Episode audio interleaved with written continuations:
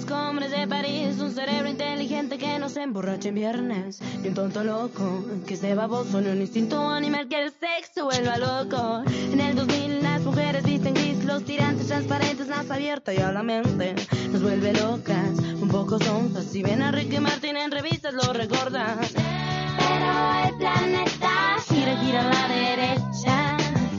Cada vez ya la noche es más tibia, sin amor se enfría. Ni me siento tan vacía. A ver, a ver, ¿qué pasa en el siguiente día?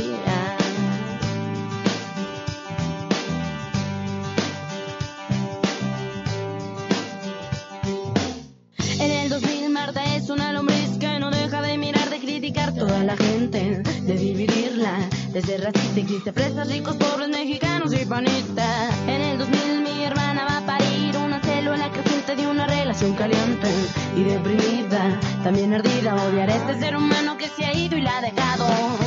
Pero el planeta gira, gira la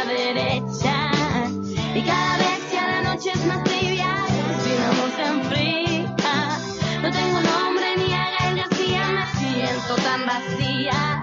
A ver, a ver, ¿qué pasa si yo digo ya no soy, ya no soy la infantil criatura, la inocencia se acabó.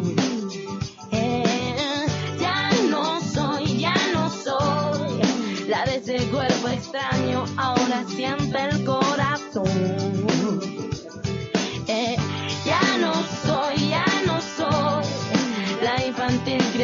La inocencia se acabó, se acabó.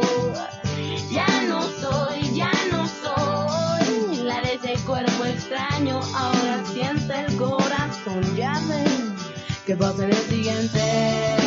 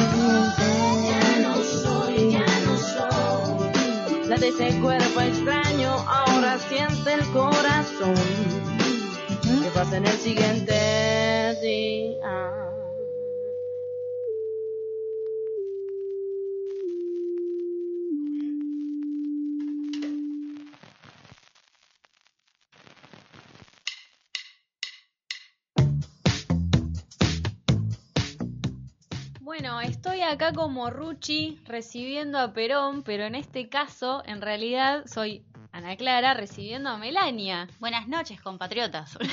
Bienvenida a la Argentina. He vuelto, he vuelto. ¿Nos extrañaste? Sí, un montón. A la la radio. Eh, en general, al programa y a la situación radio la extrañé un montón. Situación laboral del 9-18 no la extrañé para nada. Y, obvio, bueno, a mis hermanas oye, y a mis padres, seguro que sí. No, eso para quedar bien no. Eh, no, no, en serio, o sea, soy como, después de la segunda semana, eh, ya empiezo como con la nostalgia afectiva, eh, ciertas necesidades. Encima cometimos el grave error de llevar poca yerba y mm, ya el tercer día nos quedamos sin mate. A mí me pasó eso en México, me llevé bastante para los dos meses que estuve allá, pero igual no, no alcanzó y, y uno pasa a sufrirlo mucho, porque hay algo de la socialidad del mate que no la suple tomar ni té, ni café, ni, ni ninguna cosa étnica, ni no. Encima no había argentinos, literalmente no nos cruzamos con ningún argentino en todo el viaje y no había mates eh, girando. Lo- En el único lugar donde logramos que nos presten un termo fue en un hostel y porque se lo habían olvidado hacía un par de años. Imagínate el estado de ese termo. eh, y ante la necesidad, sí, sí, no, no, era terrible, y ante la necesidad para tomar el último mate o el y utilizar lo último que quedaba de yerba, como, bueno, hicimos de todo para... No morí de difteria ni nada por el estilo, así que... No sabe, bueno, todavía estás a tiempo de darte cuenta si trajiste alguna cosa de allá. Vamos a creer que no y vamos a seguir compartiendo el mate. Bueno, yo tomé mate con vos antes de entrar a este estudio, Claro. así que espero que esté todo bien. Lo cual implica que me querés un montón porque ni Sí. pensaste que podría haber traído. Yo te extrañé mucho y me encargué de decirlo siempre al aire, de dejar registro de eso para que no quede como que lo estoy inventando hoy porque volviste. No, no, aparte los escuché. eh, cinco horas de diferencia había y muchas veces me intentaba quedar aunque sea los primeros diez minutitos, pero bueno, a veces el sueño eh, vencía. No, es que en realidad vos lo que tenías miedo era que te echemos, confesalo. Sí, también, obvio, porque... eh, a ver, tenía miedo de los entramados afectivos que se podían llegar a dar en esta radio. y mi luna en Leo hace que me, me sentía como medio insegura de si me iban a desplazar o no. Pero bueno, nada, o sea, Esteban, que de, de fondo está acá sentado con nosotros, eh, se encargó de decir que, que nada, que eso no sucedió, vos te encargaste de decir que eso no sucedió, y bueno, nada, me sentí como bastante segura de eso. Bueno, porque en realidad estábamos esperando que vuelvas para decirte la verdad. Claro, ¿qué pasó ahora? Estuvo todo muy bien, Melania. Sí, Claro, Besis. la verdad es que Macrisis. estás despedida.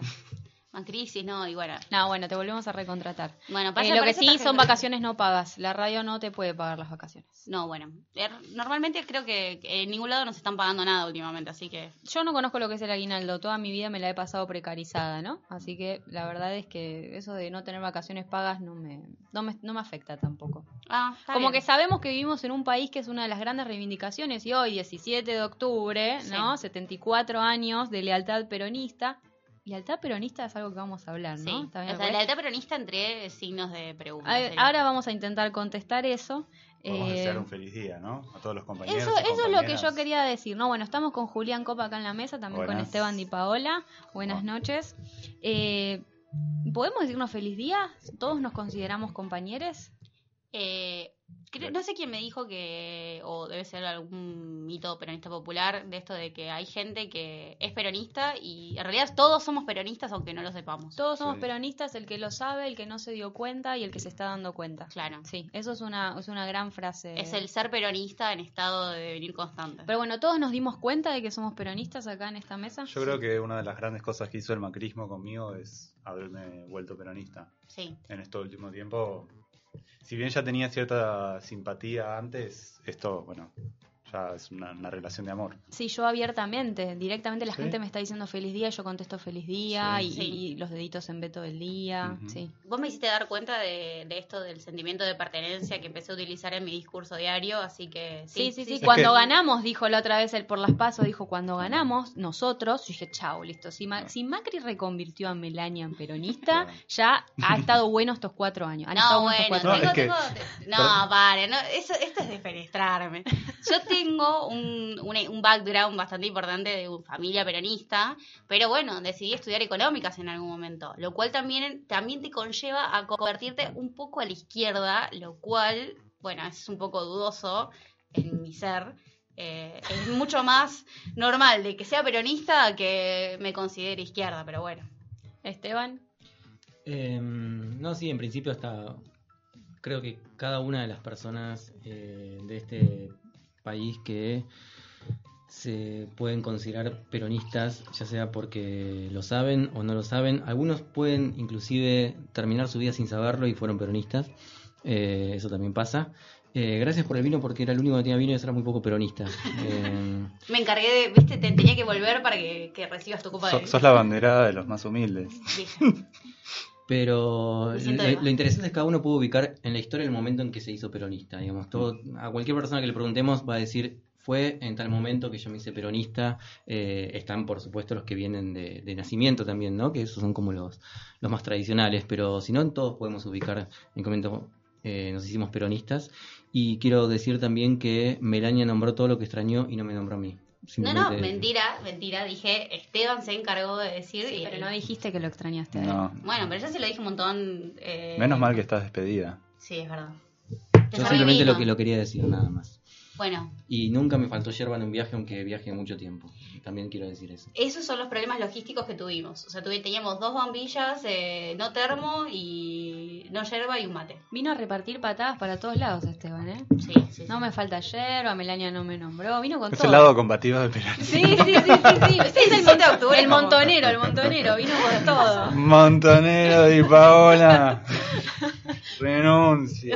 Bueno, la idea es estructurar un poquito en, en cuatro grandes ejes. El primero sería que tratemos de charlar un poco qué significó y qué sigue significando hoy en día el 17 de octubre. Así que vamos a escuchar una canción y vamos a escuchar a una persona que no puede faltar hoy en esta mesa.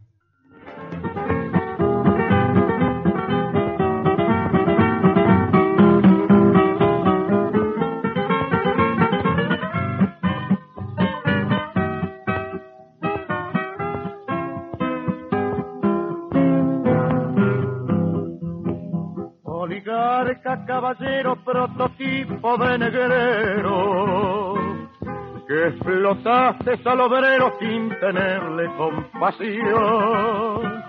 Ha sonado la campana anunciando el nuevo día para el pueblo que veía en Perón su salvación. Oligarca, caballero, que fuma cigarro a mano que vivís en la abundancia porque sos explotador, que jamás supo tu mano ni de pico ni de pala, para vos de entrañas malas solo quedó la prisión.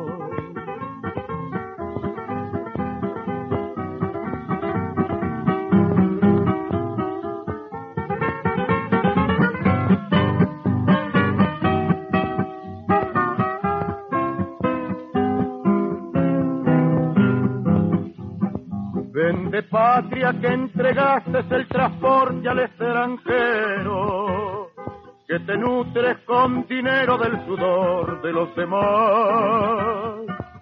Democrático exilado sos allá en Montevideo, pero aquí te llaman reo por el código penal. La Argentina tiene un líder, un patriota esclarecido, que gobierna para el pueblo y se llama Juan Perón, que por ser hombre derecho con los hechos ha respondido al llamado de la patria para el bien de la nación.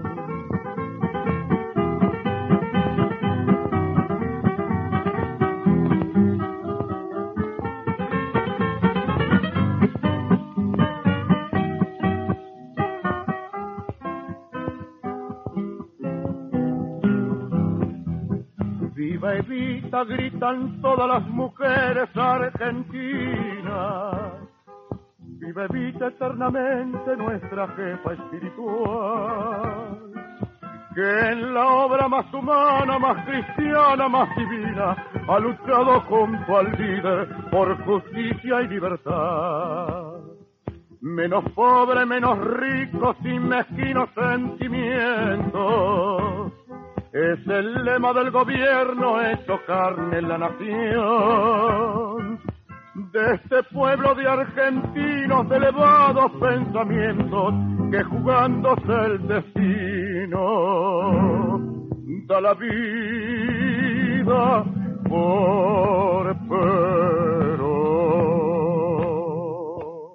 hasta que el 17 de octubre, a la mañana, se produjo una eclosión popular. Así es que caía el hospital. De allí empezaron todos a venir a verme.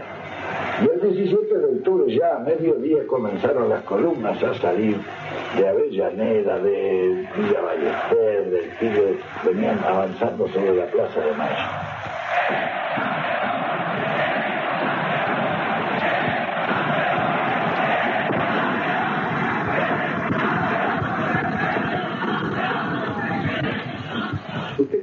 Vivía personalmente todo eso? ¿Cómo? Bueno, en el hospital militar decía, ¿Cómo se sentía, sí, me pues? informaba todo el mundo. Bueno, yo tranquilo, tranquilo porque estaba viendo cómo se producían las cosas y sabía perfectamente que un gobierno militar, como le digo, es fuerte, sí, pero es frágil. porque está en un poco funciona en el aire. Y sabía que en, un momento cualquiera podía ser crisis y venirse abajo el gobierno, como efectivamente sucedió ante la acción popular del 17 de octubre. Muy bien, eh, eh, me vinieron a buscar al hospital militar y me llevaron a la casa del gobierno. En la casa del gobierno me encontré con el general Farrell, sus ministros, estaban los generales. Y me acuerdo que el general Farrell me dijo, bueno, pero dígame una cosa, ¿y qué es lo que cree usted que hay que hacer? Le dije, pero mi general, llama a las elecciones. ¿Qué están esperando ustedes para llamar a elecciones? Yo creo que ya el gobierno provisional ha cumplido perfectamente con su misión, se ha preparado ya toda una acción futura y se le ha enterado al pueblo qué es lo que nosotros queremos hacer. Sabe también qué es lo que quiere hacer la Unión Democrática. Entonces, ¿qué se llama? Si los eligen a, la Unión Democrática, allá ellos. El pueblo se habrá, eh, buscado su propio destino. Y si nos eligen a nosotros, bueno, tendremos la fuerza de realizar lo que venimos pensando. El general Ferrer estuvo totalmente de acuerdo conmigo y entonces él nomás allí me dijo, bueno, perfectamente, llamamos elecciones. Llamamos, se miró así un poco al costado, dijo, llamamos en tres meses. Uno de atrás le dijo, no, los padrones, que sé bueno, ¿cuánto? Dijo este, seis meses. En seis meses hay elecciones, dijo padre. Yo me paré y le dije, bueno, mi general, palabra de honor, palabra de honor, nos dimos la mano. Y, bueno, le digo, me voy. Entonces dijo, déjese de embromar, venga, estos locos nos van a quemar la casa del gobierno, salga al balcón y háblale para que se vaya. Bueno, efectivamente, salí al balcón. Cuando llegué al balcón, fin con el ajetreo del día, yo ni sabía lo que les iba a decir a, hacia como un millón de personas en la plaza, frente a la casa del gobierno. Entonces, les pedí que cantaran el himno, ¿sabes? Para armonizar un poco el discurso, para pensar lo que les iba a decir. Mientras ellos cantaran, yo armé mi, mi discurso. El himno argentino es bastante largo, me dio suficiente tiempo como para armar el discurso. Y entonces eh, les hablé. Muchas veces he asistido a reuniones de trabajadores. Siempre he sentido una enorme satisfacción, pero desde hoy sentiré un verdadero orgullo de argentino, porque interpreto este movimiento colectivo como el renacimiento de una conciencia de los trabajadores, de una conciencia de los trabajadores que es lo único que puede hacer grande e inmortal la patria. Bueno, creo que no tengo ni que decir a quién estábamos escuchando. Eh, comentábamos mientras lo escuchábamos a, a Perón acá en el, en el, backstage de la radio, eh, que uno lo escucha y lo ve, ¿no? Con, con el cigarrillo Sí. entre los dedos, con esta masculinidad que decíamos se murió hace un- dos días con Cacho Castaña. Sí, sí, es una sonoridad muy muy marginal, pero no, no sé si, el- bueno, sí, acá tenemos al autor de- concepto, pero es, o sea, es, un, es una sonoridad acompañada de una imagen muy fuerte. Es una performática también eh, lo que lo que arma Perón. Eh, Esto que vos decías también de la cuestión cinematográfica, Es- ¿no? exactamente. Eh, esto de, de uno lo escucha y está viendo a un actor de cine de los años 50, ¿no? Se lo representa de esa manera. Sí, sí, aparte lo que también representaban los políticos, o sea, la imagen del político, eh, que, te- que, era, eh, que era muy del lado de lo cinematográfico también. O sea, tenían que mostrar una fachada, una forma de hablar. Una performance. Una, exactamente, o sea, la performance política tenía como ciertos pasos a seguir eh, y abocaba también a, a una efectividad eh, que nada, o sea, el, el pueblo necesitaba ver eso también. Un líder necesitaba tener una imagen de, de una persona fuerte y, y- de alguien que les hable, pero desde un discurso sonoro y de imagen. A mí me parece que lo más interesante del, del 17 de octubre de 1945 es que abre un nuevo espectro político por las cosas que, bueno, ya sabemos, que siempre debatimos, ¿no? Bueno, la entrada de esa masa, de esa multitud eh, al escenario público, ocupar la plaza pública y demás, pero además porque tuvimos que empezar a generarnos nuevas herramientas de interpretación. Hay un dato muy interesante que es que el 18 de octubre la mayor parte de los diarios de Argentina no salen. Quiero decir, no solo porque evidentemente hay una reacción contraria a esa multitud ocupando el espacio público, pero también da la sensación de no sabemos qué decir, no sabemos cómo interpretar esto que está pasando. Sí. ¿Vos decís que es una cuestión de no saberla interpretar o de no querer interpretarla? Puede ser cualquiera de las dos, pero digo, a posterior, Sí. uno puede decir, bueno, entra en escena una nueva forma de la política, Sí. nuevos actores políticos que no permiten que las formas de interpretación política, de opinión política y de debate político previos a ese día sirvan para poder decir algo. Claro. Necesitamos como, viste, recalculando, ¿no? Claro. Bueno, empecemos de nuevo. A ver, el 19 puedo sacar una opinión, el 18 todavía estoy como ahí regulando. Claro, sí, aparte la estandarización de, de, de lo que es un medio gráfico o un medio de difusión en ese momento, o sea, qué se tiene que decir acerca de las masas, de qué manera y cómo también el poder político estaba bastante inmiscuido en lo que es la opinión eh, de, de los grandes medios. Ni siquiera si se podía hablar de masas todavía en ese momento, como que las masas empiezan en Argentina en ese momento. Y hay una, mm, una cuestión muy cómica respecto de eso, ¿no? Porque la democracia siempre es buena mientras no sea de masas. Exacto. ¿no? Entonces, qué linda la democracia hasta este momento, ahora que podemos eh, elegir a un líder de masas en una democracia que se vuelve de masas y que después se amplía todavía más por el voto femenino con, con las reivindicaciones de las sufragistas, que, que, bueno, que pone a circular Evita, eh, peor todavía, ¿no? Esa democracia está todavía más venida menos. Aparte tenemos en cuenta que en ese momento uno de los el gran fantasma, como actualmente es la inflación, era justamente lo subversivo. Y no se podía tratar de subversivo a todo un país o a toda una, clase social. Eh, justamente ahí es donde no se puede tampoco opinar por una cuestión de si el gran fantasma era lo subversivo, que iba en contra del Estado o en contra del bien común y el bien popular, todo, todo un, un- toda la masa, o sea, todo lo que es el pueblo, no podía ser considerado subversivo. Entonces, ¿cómo lo clasificas? No, entonces, ¿cuál fue la, la otra alternativa? Hablar del líder nazifascista. Exactamente.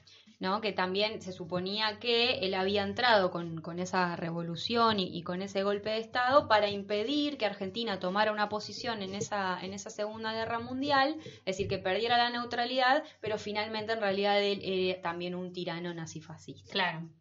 Sí, sí. eh, tener que hacerlo entrar en un molde que no, o sea, no cabía a la realidad de- del momento y que no cabía a la realidad de Argentina. O sea, no, mismo como lo estábamos hablando antes de, de entrar al piso, eh, no se puede comparar la realidad eh, sociopolítica de, de Europa con lo que se vivía en Argentina en ese momento.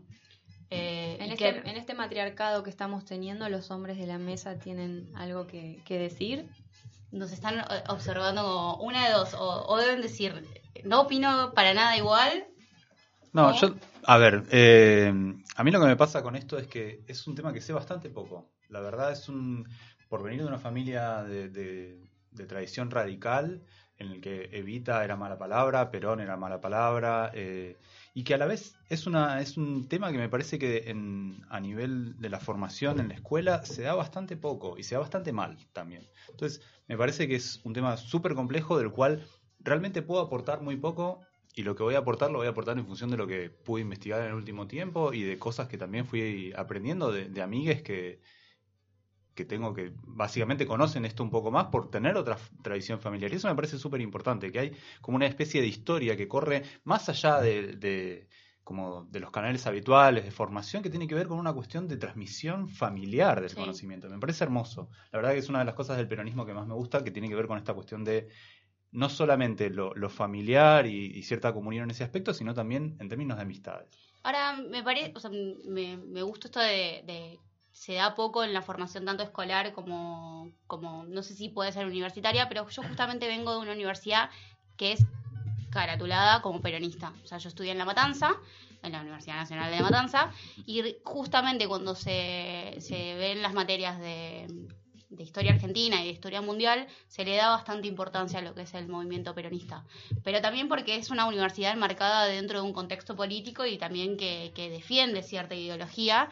eh, y por, eso creo que también muchas de las universidades del conurbano y muchas de la militancia peronista actual viene de las zonas del conurbano, a mi entender. O sea, como gran parte de lo que es los movimientos de masa de las universidades públicas del conurbano forman como una nueva, una nueva masa de estudiantes con tradición peronista. Cosa que, por ejemplo, muchas veces en las familias eh, no, no se ve. O sea, mis padres, clase obrera, no, no tenían una formación peronista muy, muy arraigada, pero sí en la facultad se podía ver como esto de, de querer transmitir cierta ideología y de hacer que se perpetúe también. No, a mí del peronismo lo que más me interesa es, eh, primero algo que dijo Melania eh, de entrada, que, me asombró que lo, dijera de entrada, que es el carácter performativo que siempre tuvo el peronismo, ¿no? de, producir, digamos, de tener un gesto de, evocar algo que no estaba en, la realidad. Eh, y, después que es el único movimiento político, creo yo, en, Argentina que tiene sus imágenes y a partir de eso sus narrativas. O sea, el peronismo es un ejercicio de transmisión, se transmite de generaciones en generaciones, es algo que nunca se, se va a acabar. Yo vengo de una familia eh, el núcleo familiar de, izquierda, de una izquierda más eh, ligada también a un, a una, no a un antiperonismo, sino a esa crítica de la izquierda hacia el peronismo, eh, digamos como, como monstruo todavía burgués, digamos, para, para ciertos sectores de la izquierda, pero después alrededor de mi familia, mis tíos y eso siempre fueron peronistas. Eh, entonces tengo como un, peronismo de base también de, de, lo familiar y un ejercicio de la transmisión y lo que aprendí del peronismo es eso, que se transmite de generaciones en generaciones y que tiene sus imágenes, uno puede evocar sea peronista o no lo sea, o todavía no se haya enterado que lo es, digamos, eh, puede evocar eh, imágenes del peronismo, desde las patas en la fuente, desde eh, Eva y Perón abrazados, Néstor y Cristina abrazados, esa imagen bastante similar que circula. En cambio, el resto de los movimientos políticos en Argentina no tienen esas imágenes, ¿no? Y, y cuando uno encuentra imágenes es en relación al peronismo, el abrazo de Perón y Balbín o sea, bueno, tiene que estar Perón para que la imagen, ahí el radicalismo la tenga. Y si no, imágenes más nefastas como un helicóptero o lo que fuere.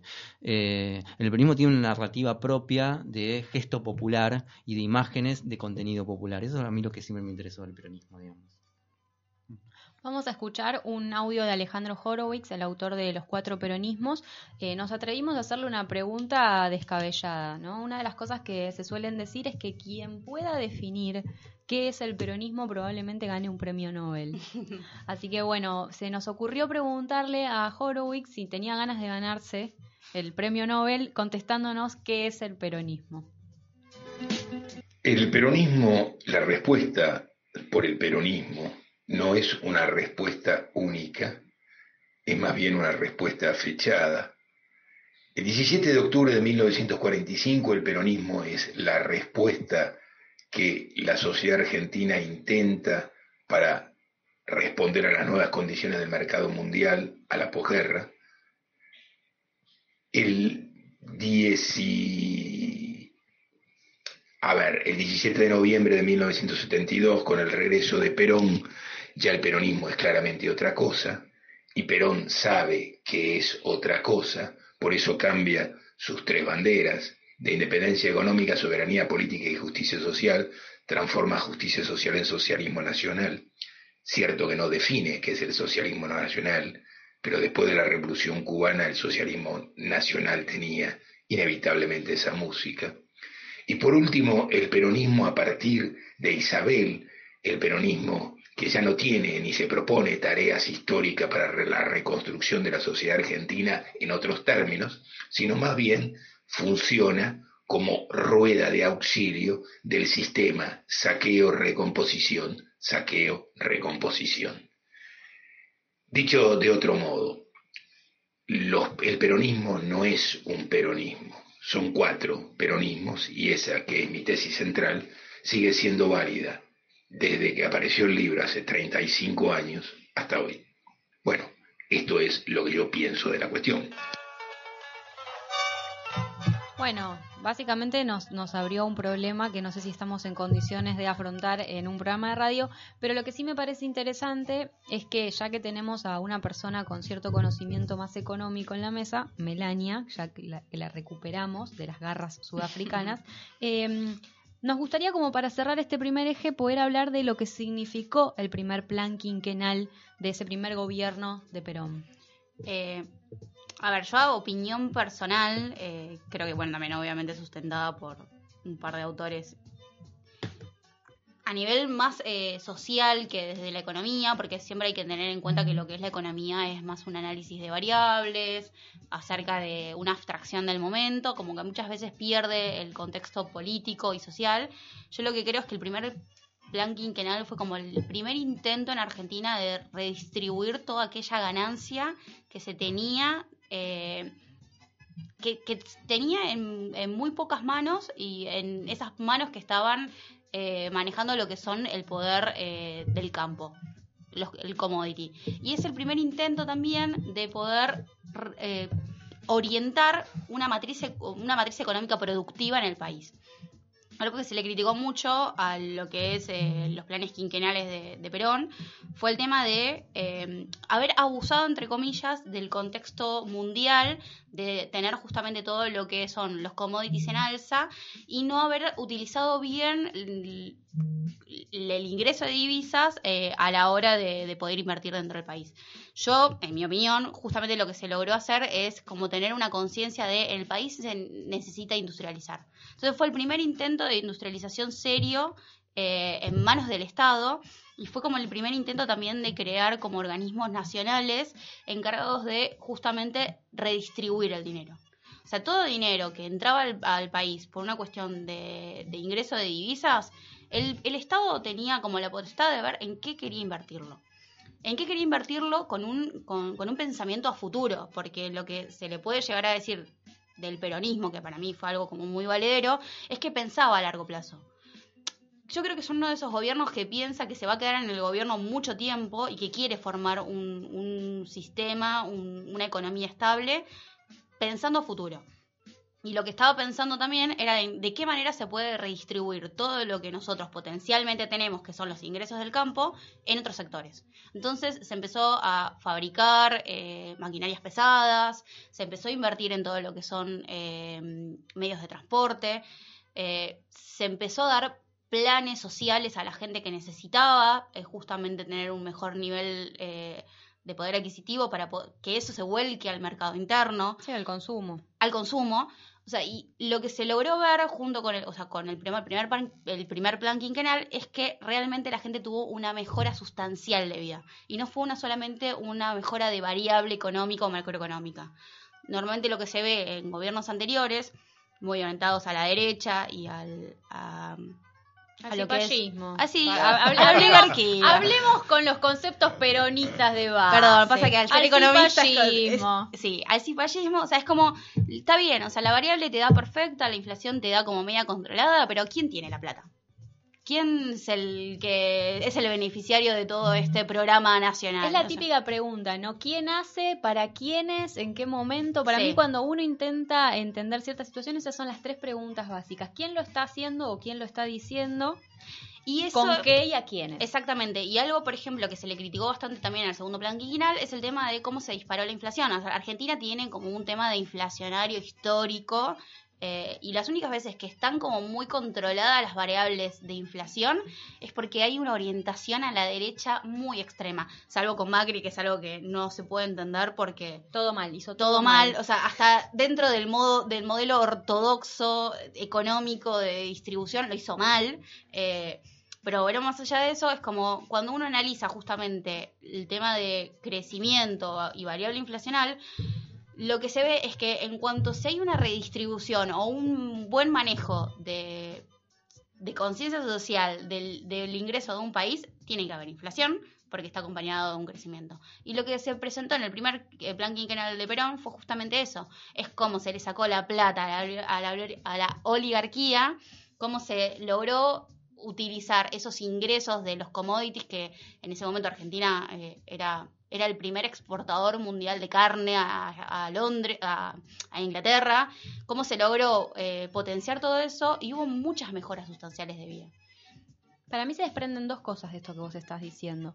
Por un lado, eh, nosotros nos ponemos contentos porque en un año calendario eh, inauguramos un metrobús, por ejemplo, y en un año calendario de Perón, Perón quizás te inauguraba, eh, no sé, mil jardines, tres hospitales eh, de, de mil millones de disciplinas, un tren que visitaba todo el país con profesionales, tres mil escuelas. Digo, por poner, por el otro día estaba mirando Sinfonía, un sentimiento de Sí. Fabio, repasando, y la catarata, la lista de cosas que se hicieron en los 10 años, pero en un año ya directo. No, o sea, no, en un es año que- no lo hemos vuelto No, a nunca ver. se volvió a es tener una es una locura. Entonces Sí. digo, capacidad. Hay una soda sonando de. Hay una. Sí, soda. sí, hay- me voy a servir una soda. bueno, Dale, sí, dale. metele al vino con soda. Pero Eso. digo, me parece que es eso, ¿no? Como recuperar esta idea de que cuando hay una intención política, además de que Sí. hay dinero, ¿no? Pero yo siempre insisto en esto, para mí el Estado tiene en general dinero. ¿No? Hay otras cosas que vienen pasando en el medio para que no se pueda hacer o volver a esa escala de intención de obras, por así decirlo, de políticas sociales. Y la otra cosa que se desprende, que me parece que tendríamos que seguir pensando, es cómo hacer para que cada cuatro años no se nos venga abajo todo un proyecto. Vos decías, bueno, eh, en los planes quinquenales pensaban a un largo plazo, ah, nos vamos a quedar de acá a 20, 25 años. Bueno, el kirchnerismo también pensó que iba Sí. a pasar los 12 años, no sucedió. Entonces, ¿qué mecanismo democrático tendríamos que poder implementar para que algunas cosas no se desarticulen? Pienso en la ley de medios. Sí. O sea, Macri no terminó de asumir que ya la ley de medios estaba derogada. Digo, algo que costó años de lucha desde abajo, Sí. que finalmente llega al Ejecutivo, que finalmente se aprueba, que digo, y que venga un gobierno y de la noche a la mañana con un decreto te puede hacer mierda una ley democrática. Y No, ahí y es- no pasó ni un año que Macri ya había aprobado la ley del cuádruple play para darle a. O sea, concentrar Sí, todavía más exacto, lo que la ley de medios iba a combatir. No solamente se derogó la ley de medios, sino que aparte, como tendió más a la monopolización del, de, Sí, sí. de los capitales. Sí, lo que supuestamente no iba a suceder. Eh, sí. Y que, y que es algo que se le recrimina mucho a Néstor, que "Güey, le aprobaste a Cablevisión la fusión con... Bueno, pero Néstor estuvo bancando ese frente durante todo su mandato. Macri en menos de un año ya lo había otorgado. Entonces, Sí. como- No, y eh, yo, bueno, vuelvo más que nada a la parte económica, o sea, también es la intención política de hacer algo, ¿no? O sea, una cosa es, por ejemplo, no sé, ¿para qué se usan las reservas? ¿Para qué se utilizan eh, esto que en su momento fue bastante im- importante en el gobierno de Cristina, el tema de las retenciones al agro? O sea, somos un país agroexportador. El principal ingreso de divisas viene por la parte de los commodities, que es lo que mismo también vio eh, el primer plan quinquenal. Si nuestro principal ingreso, el principal recurso que tenemos como país son el agro, bueno, está bien, subamos los impuestos, redistribu- redistribuimos todo esto, armamos un país, cambiamos una matriz productiva y a partir de ahí vemos cómo, cómo, cómo mejoramos eh, nuestra base económica. Cosas que no solamente se intentó hacer en Argentina, porque no es que eh, Perón vino y, con la fórmula mágica tampoco, sino que ya había pasado en otros países que hoy en día son potencia mundial. Entonces, como también la historia juzga ciertas cosas, cier- ciertos eh, eh, artilugios económicos que se utilizan en un gobierno, siendo que fueron la base de crecimiento de las principales potencias mundiales. O sea, si, si de esa manera se construyó el piso de los principales países europeos, ¿por qué es algo que se le critica eh, o sí, se le criticó a Perón tanto esto de, bueno, apliquemos retenciones, la creación de, de- de instituciones guberna- gubernamentales? Porque nosotros no tenemos que ser como Europa, porque si todos fuésemos como Europa estaríamos hablando de un orden mundial muy distinto, ¿no? O ser todos como Estados Unidos. Es imposible, alguien tiene que hacer la parte que no quieren hacer ellos, ¿no? Esto de nosotros somos los que tenemos que ir a juntar los kiwis a Nueva Zelanda, porque los que pueden estudiar de esa sociedad se van a hacer otras cosas, ¿no? No están para juntar los kiwis de ellos, no están para los talleres clandestinos como hay en, Asia, como hay en África, para que después todos vayamos a comprar la ropa hermosa en Europa. Quiero decir, alguien tiene que hacer el trabajo sucio. Entonces hay todo un, un trabajo de acumulación y, y del miente y del miente y de acumular mentira por detrás de eso, para que todos finalmente creamos en que Perón era un tirano y que en realidad él es el que arruinó toda la política y la economía argentina, cuando en realidad lo que podemos decir es que finalmente todos estos derechos que hoy en día tenemos naturalizados vienen de ahí. Sí, y eh, como más allá de la, de la performance de imagen que utilizó políticamente, la economía pasó a ser también una imagen eh, de distribución equitativa. Cómo partir de la creación de nuevas instituciones, de la creación de, medidas económicas específicas, el plan quinquenal es algo que es, un, no sé, es, un símbolo de- del peronismo. Y cómo eso se puede seguir replicando a través del tiempo de la misma manera, con la misma fórmula y puede seguir funcionando. Además hay algo muy interesante, para nosotros lo público es gratuito. Sí, En otros países no es que no existe lo público, pero lo público no es gratuito. exacto. Digo, eso también nos legó el peronismo, ¿no? Uno ah, dice, universidad pública sabe que no paga, en otros lugares es público pago. Que para nosotros es casi como un oxímoron Sí. pensarlo de esa manera. Entonces digo, esas, todas esas cosas que tenemos naturalizadas son las que tenemos que empezar a desnaturalizar y volver sobre la historia de esos derechos y todas esas ideas que tenemos, porque es la, cuando las naturalizamos perdemos de vista que nos lo pueden arrancar, porque así como lo construimos, se puede destruir. Exactamente. Es que eso justamente es lo que iba a decir hace un rato cuando hablábamos de, bueno, cuando uno se vuelve peronista, el momento en el que se vuelve peronista. Me parece que, o sea, es claro el hecho de, bueno, haber vivido un proceso en el cual muchas de las, de las cosas, de las políticas eh, que vivimos durante el gobierno de Cristina y de Néstor fueron destruidas durante el gobierno de Macri. Y eso es, bueno, es como cuando tenés un juguete y te lo sacan. Te das cuenta cuando no lo tenés. Y me parece que esto que vos decís, la naturalización, va en ese sentido también. No aceptar como algo dado, eh, algo que claramente fue una lucha, fue una reivindicación y que claramente implica una resistencia y una defensa. Bueno, vamos a cerrar este primer eje. Vamos a escuchar una canción de Científicos del Palo que se llama Génesis del Peronista.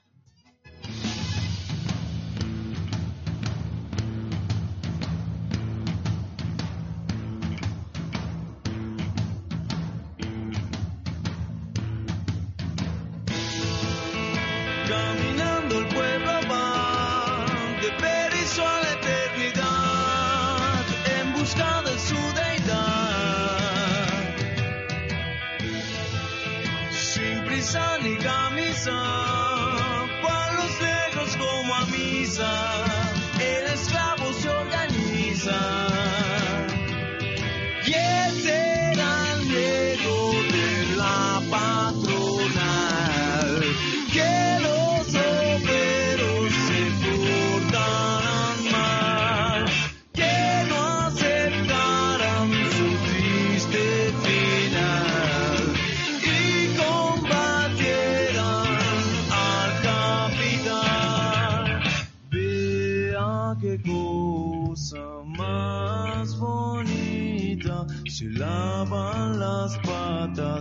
la plaza los cabecitas.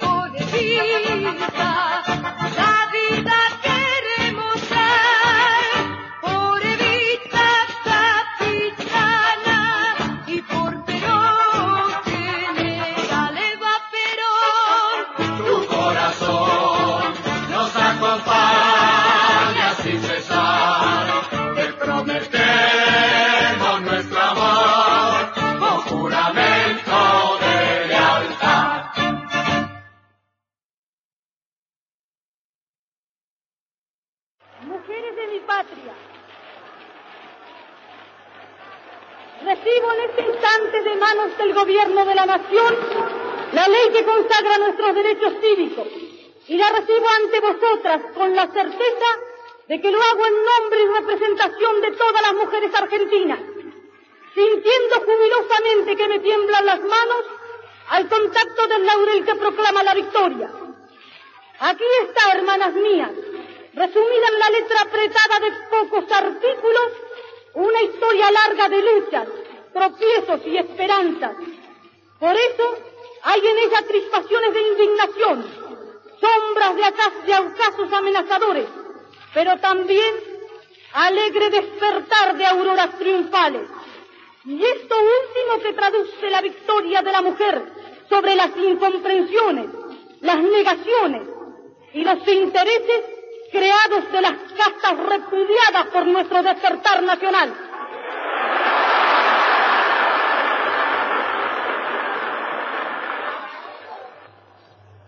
Y un líder que el destino moldeó para enfrentar victoriosamente los problemas de la época, el general Perón.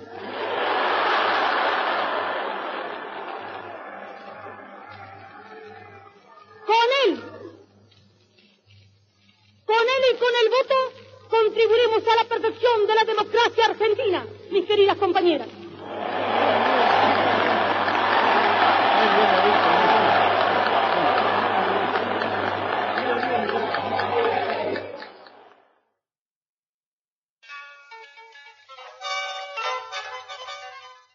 Bueno, otra que no necesita que la presentemos, ¿no? Eh, hace poco leía el libro Evita, que editó Editorial Octubre, que tiene unas fotos maravillosas, fantásticas para quien puede, aunque sea tenerlo y hojearlo. Y leía una frase, ¿no? Una declaración de Perón donde decía: La fundación me robó a mi esposa, ¿no? Esta cosa de eh, toda la expectativa que se podía tener sobre la mujer de cualquier hombre en la época, pero en particular de la mujer del presidente, Evita no lo cumplía porque directamente se cargó sobre sí eh, toda la gestión peronista. Bueno, gestión es una palabra muy actual igual, pero digamos, toda esa administración peronista de la época. No, y como también la imagen de, de Evita trascendió más allá del peronismo y es un referente del feminismo, por ejemplo, hoy en día. O sea, la utiliza como una imagen del feminismo. Y que también ahí, de una forma que me parece bastante injusta, muchas eh, la acusan a Evita de haberse montado sobre todo un proceso de politización de las mujeres y de, abo- de- de abogar por el voto, y bueno, las sufragistas, ¿no? Alicia Moro de Justo, Julieta Delanteri, Alfonsina Storni, Adela García Salaberry, ¿no? Como decir que Evita tomó una reivindicación que en realidad venían eh, trabajando otras mujeres y se la puso al hombro. Digo, es injusto también, ¿no? Ella tuvo la posibilidad porque le dio la relación de poder, bueno, y lo, lo puso a circular. El, el- el oportunismo es algo que se le critica bastante al peronismo, como que ¿no? desde la izquierda es una crítica que se le hace bastante, que en realidad muchas de las eh, de las leyes y las propuestas que sacaron eh, durante los gobiernos de Perón en realidad eran cuestiones de la izquierda que habían quedado cajoneadas o directamente no habían logrado. Igual yo ahí escucho a Lilita Carrió diciendo la asignación universal por hijo se me ocurrió a, A mí, mí. ¿no? Esta cosa medio de la envidia. Y hay, a ver, hay una realidad también. El peronismo no, no se aleja tanto de ciertos ideales de izquierda, o sea, porque justamente lo que, lo que intenta proteger son como los derechos de los trabajadores, de las grandes masas. Obviamente que va a tomar ideas de, de- de luchas anteriores y de cosas que ya se venían trabajando. Me parece que una cosa es ser oportunista y otra cosa es ser el factor de cambio y de lograr impulsarlos. Y pudieron hacerlo, y pudieron impulsar todo bien con, con el que diga de que de que se aprovecharon de eso, pero bueno, si no lo hubiesen hecho, no tendríamos el derecho hoy en día. Incluso a mí no me interesa demasiado la intención que tengan los gobernantes frente a ciertas medidas que se toman. Por ejemplo, a mí no me interesa si Evita de alguna forma motorizó el voto femenino, como también he escuchado que se dice, porque era la forma también de asegurar la reelección de Perón. ¿no? La verdad que no me interesa, porque si amplió un derecho y si las mujeres pudieron votar, ¿a ¿qué me importa cuál fue la intención? Incluso lo que se decía de Cristina, no, Cristina motorizó la ley de medios en contra de Clarín, no me importa. Digo, es una ley más progresista, es más necesaria, se apoyó en todos los sectores populares, los medios alternativos que se también vinieron a discutir, a debatir. Entonces no me importa si lo hizo en contra de Clarín. ¿Nos sirve? ¿Amplía derecho? Vamos para adelante. Sí, para lo- quién que decías hace un rato. Claro. Exacto. Por eso el, el oportunismo viene tanto para o ampliar derechos o restringirlos. O sea, siempre va a haber una oportunidad o un cambio eh, en la política y en, en lo social y económico. Pero el tema es a quién beneficia. Y también que la crítica que vos decís respecto del feminismo, bueno, también hay que pensar así como eh, se puede pensar en términos de peronismo, se puede pensar en términos de, fem- de feminismos. Y hay, hay sectores del feminismo que plantean eso y sectores del feminismo que claramente reivindican a Evita como alguien que luchó por los derechos de las mujeres. Bueno, y hay ot- otra cosa que me parece interesante de Evita, es que por un lado hoy estamos hablando del Día de la Lealtad, a mí me parece que Evita es la personificación de la lealtad, ¿no? No sé qué, qué opinan ustedes. Eh, sí, eso es- le quería preguntar también a Esteban, o sea, que el tema de, de- de la imagen de Vita dentro del peronismo, dentro de esta performática peronista, y yo creo que también Evita se lleva como la mayor afectividad y, y la, el mayor, eh, la mayor carga simbólica del peronismo. Como más que Perón. decíamos antes de entrar también, humaniza a Perón. Eh, sí. Evita es la que humaniza la figura de Perón. Sí, además eh, creo que mm, lo más interesante de... Bueno, lo más interesante, yo soy un exagerado a veces, pero al- algo interesante de, de Evita es eh, cómo evoca una voz pública de los de abajo, ¿no? Y cómo, cómo se apropia, eh, eh, digamos, palabras que o conceptos que venían a menospreciar, eh, ¿no? El, el cabecita negra, los descamisados, mis descamisados, decía ella. Eh, ahí está evocando, digamos, hacerse propio una voz que viene de abajo y, hacer algo con eso. Y después me mm, crear una narrativa a partir de eso, una narrativa que, se ve al día de hoy. Y después lo asombroso de, Evita, que es mucho más fuerte que, que de, que de Perón, eh, es eh, cómo es algo que se apropian los jóvenes, ¿no? Un- hoy uno puede encontrar un pibe, una piba de 15, 16 años que habla de Evita como si lo hubiera conocido. O sea, y es alguien que no... Ni siquiera mm, el padre capaz conoció a Evita. Eh, entonces eso es muy muy interesante de ese fenómeno. Yo creo que lo, lo que ayuda también a construir es esto que vos decías hace un rato de lo performático, la, la mística, ¿no? Que le da esa cuestión que va más allá de, de Perón como figura líder, como presidente. Eh, Lo que me parece que ayudó a construir es esta cuestión de la mística del peronismo. Sí. Y todos tuvimos la oportunidad alguna vez, creo que a todos, inclusive a los oyentes, les debe pasar, de haber ido a una casa eh, de un familiar, de un amigo, de lo que fuere, donde hay, en alguna vez alguien entró a una casa donde hay una foto de Vita o una estampita en la ladera de Vita, Sí. algo de Vita ahí. O sea, siempre a alguna casa entraste que algo de Vita ahí. Eh, en, en la vida te pasó eso. Bueno, yo me, me crié en la casa de, de mis abuelos, digo me crié, en realidad mis abuelos viven en La Pampa, mi abuelo fue siempre funcionario peronista, o sea, de ahí viene mi rama peronista familiar, por el lado de mi papá, eh, mi papá es bolchevique básicamente, pero con un inicio de militancia en el peronismo de izquierda, él Que siempre lo destaca, lo vamos a escuchar en un rato, además no es para nada gorila, es decir, si bien es un tipo que se reivindica bolchevique, es un tipo que siempre que puede grita viva Perón, ¿no? Tiene como esa contradicción constante. Pero en la casa de mis abuelos, ni bien uno entra, lo que está es el cuadro de una Evita eh, vestida de gala, hermosa, preciosa Sí. como era ella, porque eso también hay que, hay que, también, bueno, Melania seguro que tiene mucho para decir respecto de cómo ella se, se presentaba y se vestía y, la forma en la que cuidaba esa imagen, que bueno, que también es algo que después le van a criticar a, a Cristina Fernández de Kirchner, ¿no? Sí.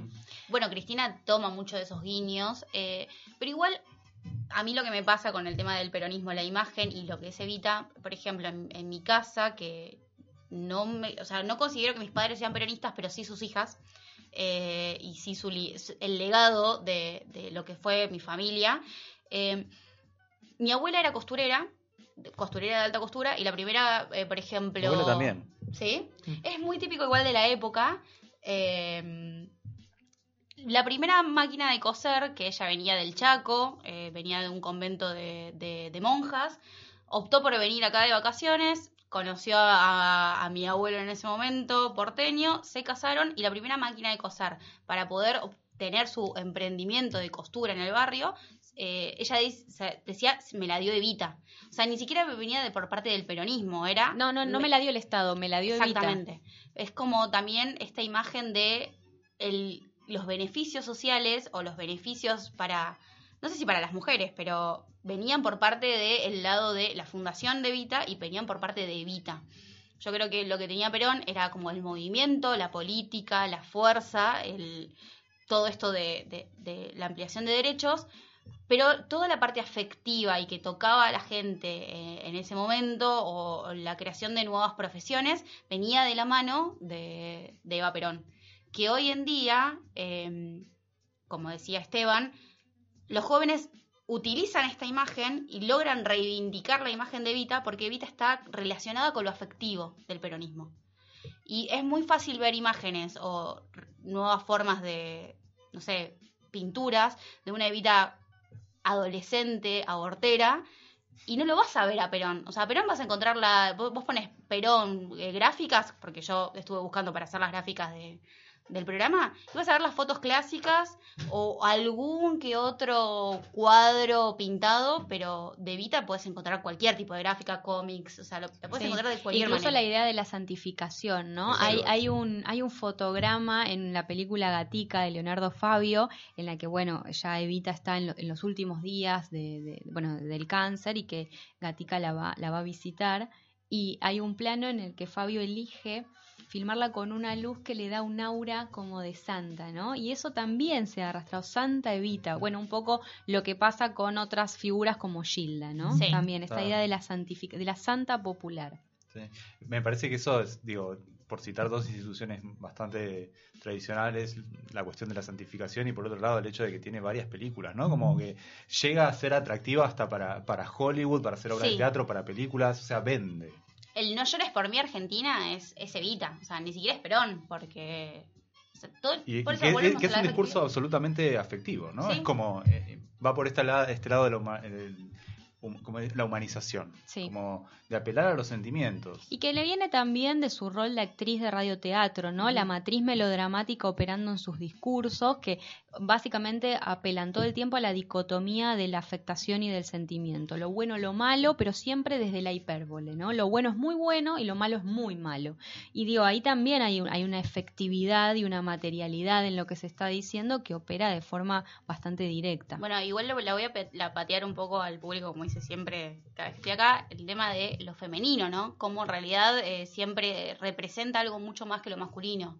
Esto de, nada, Perón pecó por ser hombre también, o sea, e- e- Evita tenía todo para poder apelar a la, a la, afectividad, a, a- a lo social, eh, y, y es no deja de ser como esta imagen de la madre de la patria, o sea, la patria femenina, Evita, o sea, Sí, la Nada. jefa Sí. espiritual, La como la nominan cuando ella fallece, ¿no? Pero yo creo que en todos los, pa- o sea, no sé si en todos los países, creo que en todas las culturas o la parte social, justamente la, un- el- el- la única imagen que puede acaparar todo eso es algo femenino. Vos, o sea, fíjate, Néstor, Cristina. Néstor, eh, creo que tuvo hasta los mejores cuatro años de, de lo que fue el, el kirchnerismo, pero ¿quién se lleva toda la la carga emotiva y la carga política y la carga como sentimental del kirchnerismo? No deja de ser Cristina. Es como esta imagen de lo femenino es lo que acapara justamente lo afectivo en la política. Es, vamos a ver, es mi teoría aplicada en este momento, No, pero no. puede ser que... Sí, Y que yo en general- capaz sí. lo, lo matizaría porque, digo, el rol que tiene Perón también es una, una carga muy fuerte de lo masculino. Hay muchas fotos de Perón como haciendo deporte, felicitando, no sé. Veía hoy un montón de, de fotos de Perón en, en el Luna Park, saludando boxeadores. Tiene como una parte en la cual también él encarna lo que eran los valores Sí. en ese momento. Perón joven haciendo esgrima, Perón joven haciendo boxeo, Perón joven jugando a la pelota. A pesar de que, y esto es- me pareció sumamente llamativo, Evita está pateando una pelota dando inicio al Eso te de iba a fútbol. decir, porque eso también lo vi, vi un montón de fotos de Vita dando inicio a torneos de fútbol es en hermoso, tacos, es ¿no? hermoso, y es esta cosa que hoy hermosa. pasa, ¿no? Que con esta explosión del fútbol femenino, yo empecé a jugar al fútbol, quiero decirlo. Empecé a jugar al fútbol. No, pero digo que en general hay una crítica muy fuerte a que ciertas gráficas del fútbol femenino actual sean una un botín con taco pateando una pelota, ¿no? Esta cosa no, porque nos estigmatizan, qué sé yo. Yo al contrario, hay que hacerse fuerte Sí. en esas cosas. Como decías vos, Evita encarna el afecto, la sensibilidad, el acercamiento, la fundación, ¿no? En contra de la beneficencia, la solidaridad, el- la horizontalidad, etcétera. Digo, y eso en general es criticaba porque las mujeres nos destinan a las cuestiones de cuidado. Bueno, el problema está en que solo nos destinen a las cuestiones de cuidado, No, ¿y no en que nos asocian a eso. No, y por qué también denigrar lo que es la cuestión de cuidado. Me parece que justamente hay que empezar a reivindicar todos esos valores de lo que es el cuidado, la hospitalidad, que supuestamente nos hacen menos fuertes, pero para mí es al contrario. Vos fíjate que lo que trasciende son todas las figuras de cuidado. Cristina, eh, desde también un rol como muy activo, pero trasciende más por el cuidado de, de, de- de a lo que ella aboca como el pueblo. Eh, Evita también, todas las imágenes femeninas, justamente para mí, desde el punto de vista político, trascienden porque van más allá de lo que es justamente el poder, lo económico, la institución. Sí, al contrario, Van las al- mujeres han históricamente mirado a los ojos las cuestiones más descarnadas de lo social, digo. Entonces, ¿por qué eso nos haría más débiles? No, y esto es lo que decía Esteban, de, de decir mis descamisados, es como de jugársela a, a lo que estaba mal visto y lo que afectivamente capaz que te denigraba. Entonces ellas reivindican y logran cambiar los discursos. Sí, además como mm, en, esa voz pública de, los sectores populares en, en Argentina también, eh, Evita fue un, personaje no muy reticente como por ahí sí lo fue Perón, eh, para, para la izquierda inclusive, ¿no? Como eh, en los sectores de izquierda eh, Evita tuvo más lugar, eh, tuvo más, más representación, tuvo eh, otro, lugar de admiración también.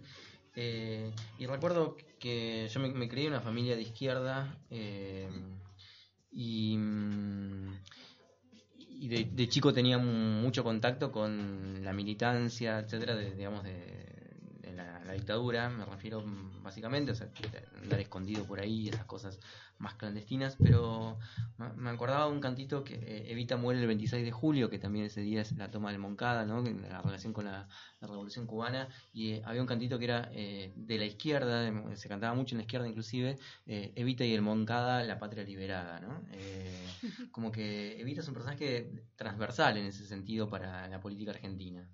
Sí, del centro hacia la izquierda, todos eh, o todos reivindicamos de alguna forma, en algún aspecto, a Evita. No, no escapa a eso. Porque es la que logró encarnar justamente el cuidado y la afectividad de lo que necesitaba en ese momento ser cuidado y, y necesitaba como reivindicarse. Que son las, siempre es la clase pobre, o sea, son las grandes masas. Marx te mata si te escucha decir la clase pobre. Perdón, pero bueno, vengo de la parte económica, chiques. Bueno, Sorry. cerramos el, el eje Evita. Vamos a escuchar justamente otro tema de científicos del palo, la jefa espiritual.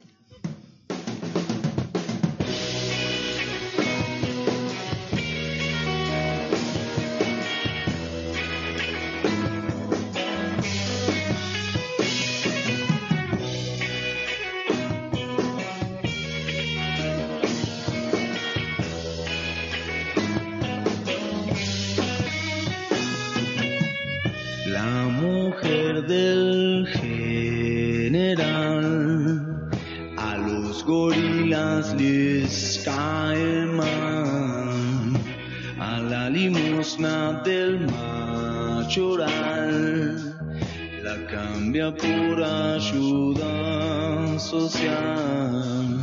El conducir es una ciencia y evita es la providencia. Su fundación no hace beneficencia,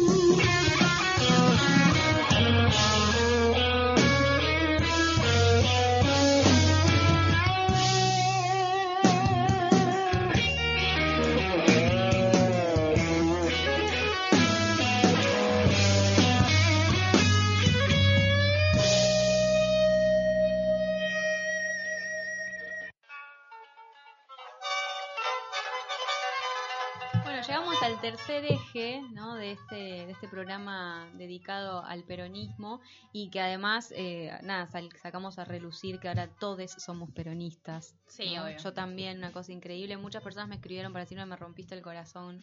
Bueno, pero Claro, porque vos tenés una, momento- una trascendencia de, de izquierda, o sea, una militancia de izquierda importante. Yo soy marxista para la Claro. gente y bueno, chiques, lo lamento mucho, eso ha cambiado. La gente cambia, por suerte, la gente se transforma y como dicen, bueno, el ser humano tiende a ser a perfeccionarse y volverse peronista. A mí lo que me da gracia es que, eh, claro, Es mi evolución, o sea, yo como un Pasaste Pikachu por- Reichu, bueno, a- Sí, ¿qué Ana? Clara bolchevique, Ana Clara eh, se peronista. está muriendo aparte con lo que acabas de decir.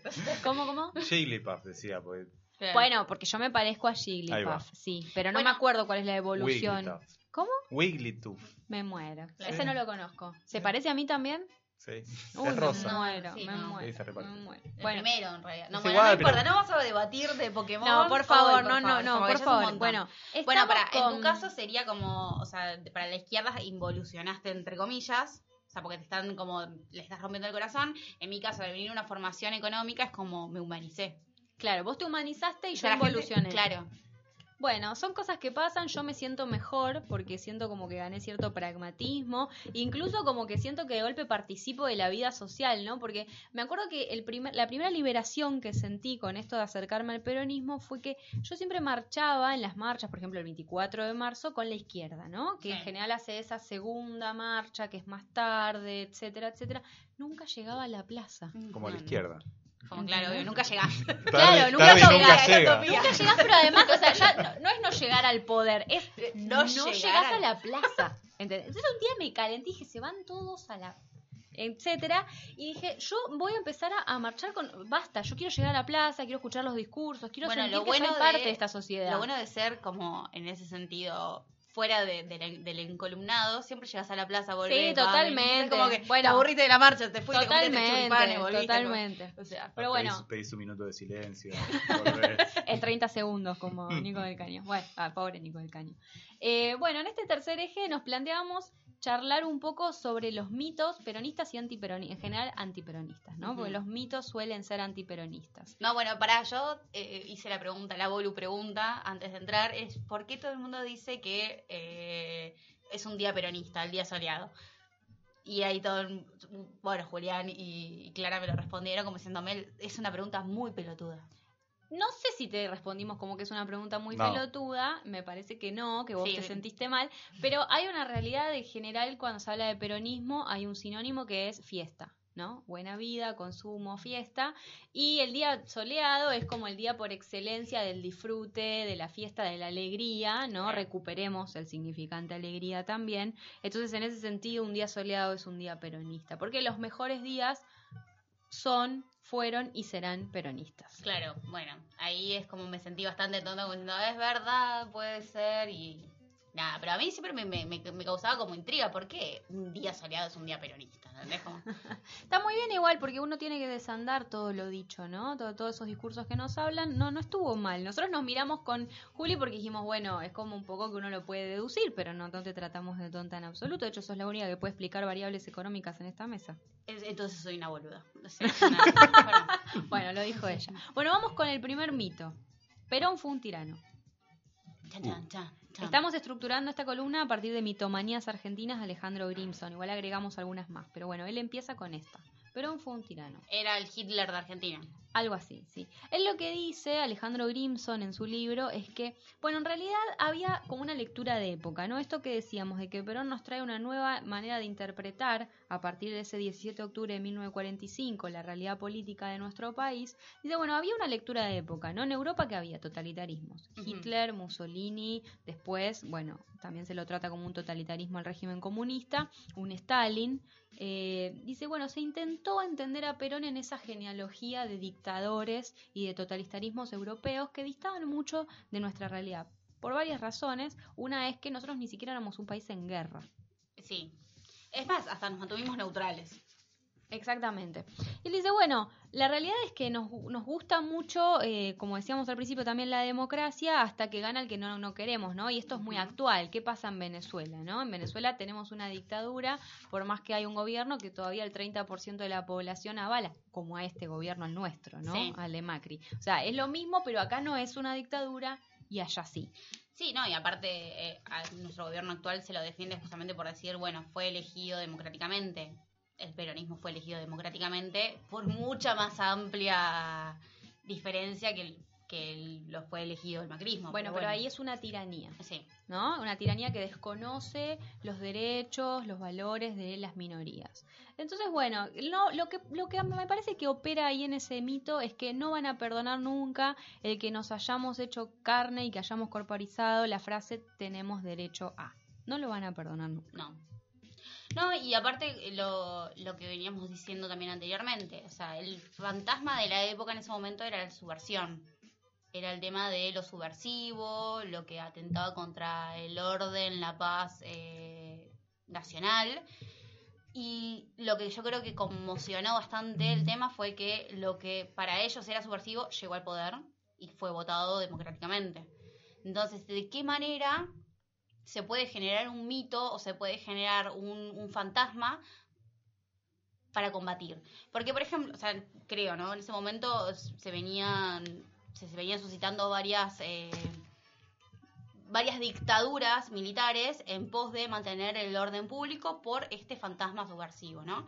Y justamente cuando llega el, peronismo lo que hace es revertir esto de los militares no hace falta que, que intercedan. ¿Por qué? Porque lo que para ellos era subversivo ya estaba en el poder y era avalado popularmente. Entonces no había un fantasma de qué es lo que tenemos que combatir. Eh, bueno, obviamente después con, con el paso del tiempo se fueron generando otros mitos políticos y se llevó a otro, a otro contexto, pero el peronismo gana en ese contexto justamente, en el de vienen a restablecer de manera democrática el orden nacional. Y no hace falta que interceda la milicia o interceda el poder, eh, sí, o sea, Sí, los milicos. para justamente mantenerlo. Entonces creo que lo que logró el peronismo fue darle esa noción al pueblo de, mediante mi voto, yo puedo mantener el orden público. Unas interpretaciones maravillosas como que Kisilov es marxista, ¿no? Siempre históricamente interpretando de forma maravillosa la realidad. Que es increíble, porque, digo, no sé, 60 años después sigue siendo un, como una especie de rasgo que uno tiene que evitar. O no puede ser marxista porque automáticamente eso es una- un defecto. Pero además Claro. cuando el marxismo ha perdido toda peligrosidad. ¿Cómo? Pero- Es ridículo. Hoy en día estudiamos a Marx en las universidades. Pero Pero es yo llevo el muñeco o sea, de Marx a dar clases. Quiero tenés- decir, o sea, es un elemento hay- pop ya el marxismo. Pero más allá de eso, hay gente que se identifica como marxista dentro de la Cámara de Diputados. Y eso, o sea, tenés gente que... ¿Sí? Bueno, ¿Y- eso es Todo el fit. El fit, claramente. Y sí. entonces, ¿por qué eso es un problema hoy por hoy? Bueno, lo tenemos a Esteban acá que, que escribió cuatro herej- herejías sobre Marx, que podría decirnos, o sea, ¿por qué para, para vos el marxismo todavía sigue siendo como algo peligroso, siendo que no lo es?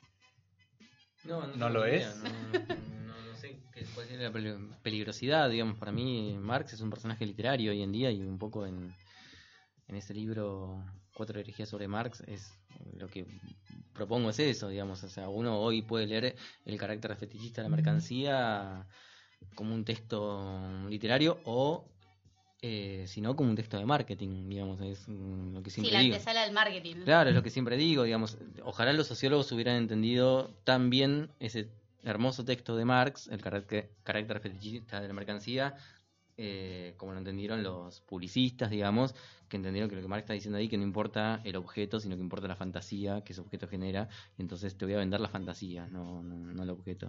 Eh, a los sociólogos nos falta un montón para eh, llegar a eso. Bueno, las Mm. economistas ni te digo. Pero mm, es un personaje literario. Yo me acuerdo una vez provocando en, en una clase, en, en una maestría de la UBA, eh, dije que la mejor obra literaria del siglo XIX había sido El Capital. Obviamente casi me echan de la facultad, ¿no? Pero mm, eh, me parece que es eso ya Marx, digamos. Es, eh, digamos, es el mejor representante de eh, para estudiar qué es la formación de la sociedad burguesa, por supuesto, hoy en día no tiene los efectos que tuvo a principios del siglo XX. digamos. Otro de los mitos, o yo no sé si esto calificarlo como un mito, pero sí es algo que circula y que también recupera Alejandro Grimson en su libro, es que, bueno, el peronismo es un sentimiento. No, se puede explicar el peronismo por fuera de ser peronista. Y el otro día, a mí me gusta mucho grabar a mi abuelo. Mi abuelo tiene 95 años, fue funcionario peronista, como digo siempre. Entonces le pregunté, bueno, ¿por qué vos te afiliaste al Partido Justicialista en el año 45? Y me dice, no sé, yo lo sentí. Me gusta igual eso de... Me dice, yo lo sentí así porque aparte sentí que ellos venían a hacer todo lo que uno quería, ¿no? Todo lo que uno venía abogando, porque él aparte viene de una casa radical. Dice, entonces, todo lo que yo escuchaba en mi casa, que el radicalismo decía que quería hacer, de golpe lo estaba haciendo una persona que no era radical, que no respondía al radicalismo. Entonces yo lo sentí y me afilié en el 45 al Partido Justicialista, ¿no? Entonces es como el amor, es un acontecimiento el peronismo. Es más el sentimiento que el dogmatismo, ¿no? El Porque la- problema a mí me parece que, que reside en entenderlo como un sentimiento es intentar explicar o no explicar al peronismo porque es irracional, porque es ilógico y no es tan cierto eso. Yo entiendo, ¿no? Perón es un sentimiento, no puedo parar, pero hay algunas cosas que podemos explicar respecto de eso, ¿no? El problema es que, bueno, en general uno trata de acentuar el peronismo El como general, mejor le conviene. El ¿Cómo? general. El general. No, eh, porque en, general, el general. El general. El general, y bueno, chicos, me, me falla, bueno, Lacan diría que tengo un discurso, un discurso concretado acá en la mesa. Bueno, digo, en general eh, reside más bien en que explicar el peronismo tiene una densidad simbólica e histórica tan grande que no tienen otros partidos políticos y que no tienen otras tradiciones políticas, que en ese sentido pareciera que, bueno, resumámoslo en que es un sentimiento y que no lo podemos explicar. Eh, pero bueno, eso también tiene algo, tiene algo a favor, que es que cuando vienen extranjeros a estudiar el fenómeno del peronismo, dan más en el clavo que los que estamos acá adentro, ¿no? Pienso en un Daniel James, ¿no? Que, un inglés que viene a investigar qué es esto de- del peronismo.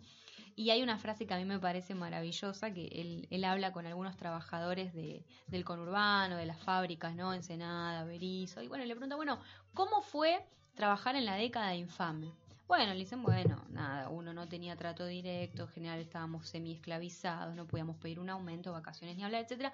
Y él le dice, bueno, ¿y con Perón? Y, digamos, de toda esa explicación detallada anterior de, la, de la situación de esclavitud, cuando le preguntan, ¿y con Perón qué pasó?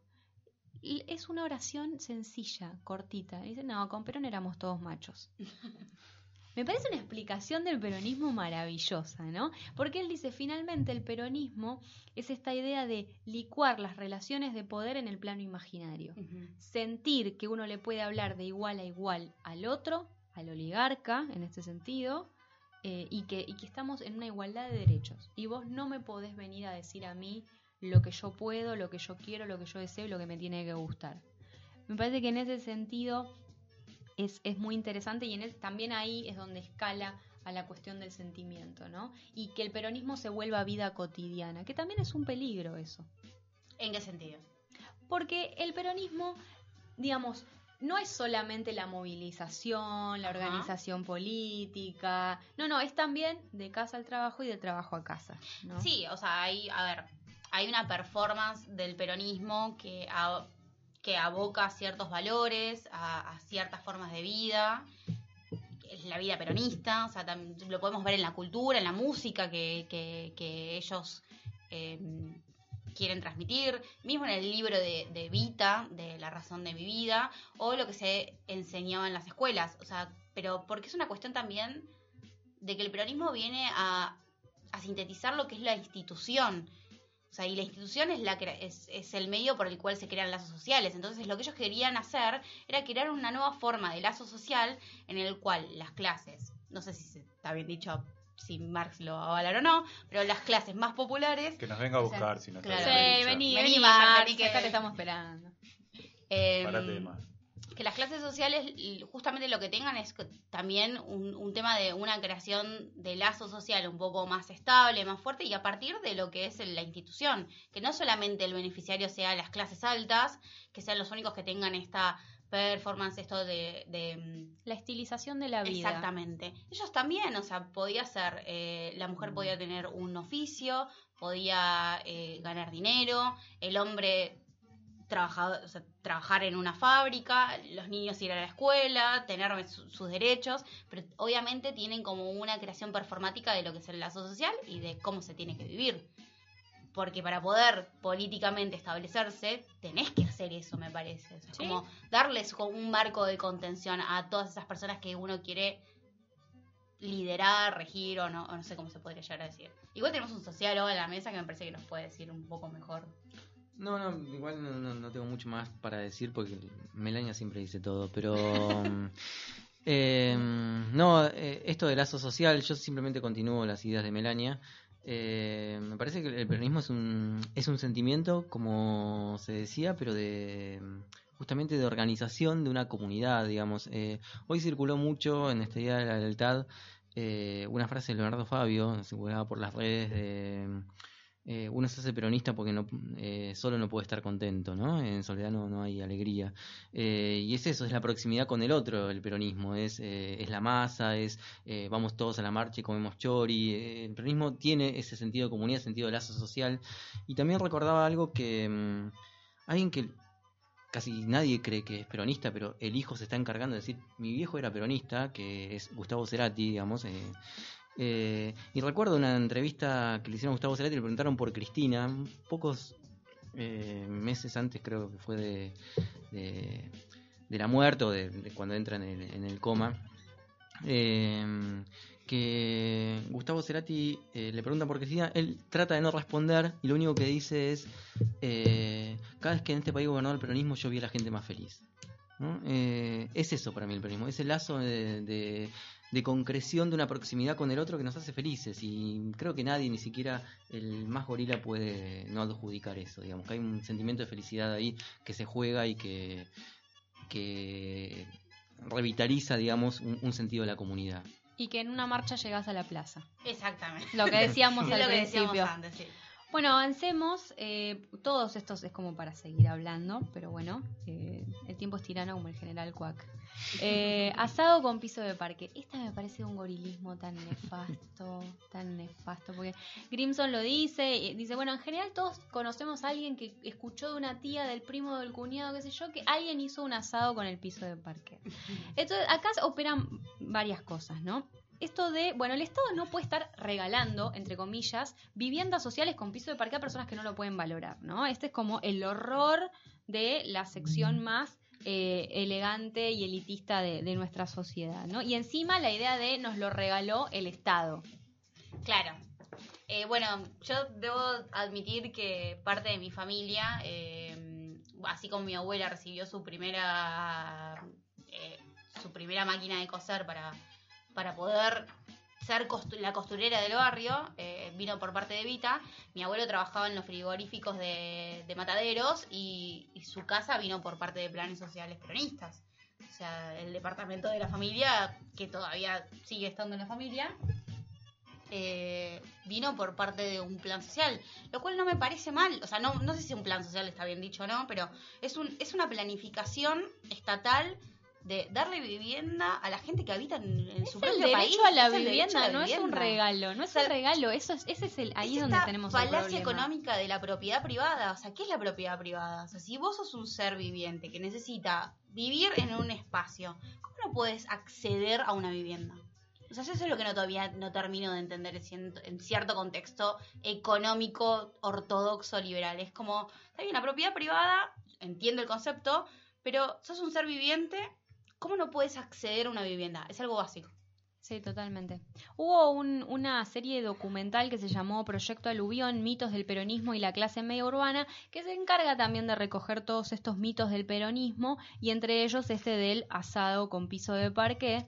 Dicen, bueno, en realidad eh, uno intuye que llega a suceder esto, pero ¿por qué? Porque en muchos de estos casos a las personas a las que se le asignan estas viviendas sociales son personas que vienen de otras nacionalidades. Por ejemplo, los italianos, que tienen una tradición mucho más de un piso de cerámica, por ejemplo, y no tanto un piso de parque. Entonces no pueden entender que la madera sea parte de y que no sirva para, por ejemplo, prender fuego. Pero bueno, es una forma también provocativa de decir, bueno, sí, los peronistas eh, quemaban el piso de las viviendas. Me parece que pasa más por una provocación con el mito, ¿no? Esta cosa del estigma como emblema. Decir, sí, nosotros quemamos el piso, hacemos mierda todo. Aparte, eh, ¿por qué pensar que las clases, mm, eh, no, bueno, pobres, no sé, no sé, está mal dicho, perdón, lo sé, se están muriendo muchos Los sociólogos. sectores populares. Sectores populares, Los sectores bueno. populares. Después del pueblo, Melania. Después de un vino no me pidan que pueda articular ciertas frases, pero bueno. eh, Saquen el vino. Los claro, no, jamás. Nunca le saquen el vino a una economista. A Melania, a A un Melania. peronista, claro. Eh, ya me estaba olvidando de las frases, ¿sabes? Como, ¿por qué este concepto de van a arruinar el piso de parqué? O sea, ¿por qué no pueden convivir con un piso de parqué? ¿Por qué van a pisotear sus derechos? Claro. A mí me acordar a dos cosas. Por un lado, la cuestión de, bueno, los sectores populares cuando se sacan selfies con la pared sin revoque atrás, como que hay una cuestión de la casa mal usada, ¿no? Del parqué que Sí. lo usás para el asado, la casa que no la tenés revocada, o lo que decía Bourdieu cuando los mudaban a, a los sectores populares justamente a nuevas viviendas que básicamente tenían los mismos hábitos que tenían en las villas. Como hay una cuestión en la cual se piensa que los sectores populares no pueden adaptarse o van a usar mal el espacio.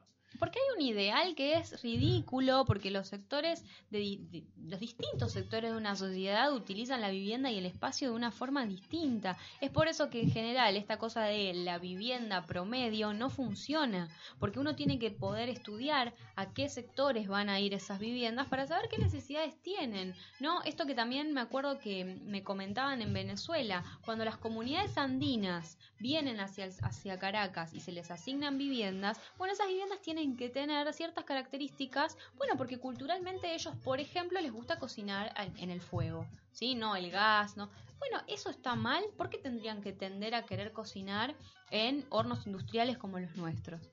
Eh, digo que creo que Sí. ahí está el debate también, dónde vamos a poner la vara y que en realidad no existe una forma universal, regular, promedio. No, existen distintos tipos de comunidades que se adaptan a distintos tipos de casas. Pero bueno, en este caso para mí es un gorilismo espantoso. Y el que sigue es algo que dijo Esteban hace un rato, eh, marchan por el choripán. Igual yo remarcharía por un choripán. Sí, yo Digo, también. rico, y aparte con lo Yo vine por el choripán chori, hoy. claro. Yo vine por el Porque hoy vamos a hacer choripanes, claro. Pero digo, esa es otra, esa me pone loca, porque es como la animalización. Yo me acuerdo que hay una investigación que hace un historiador inglés que se llama Edward Palmer Thompson, Thompson que Un discute... cipayo.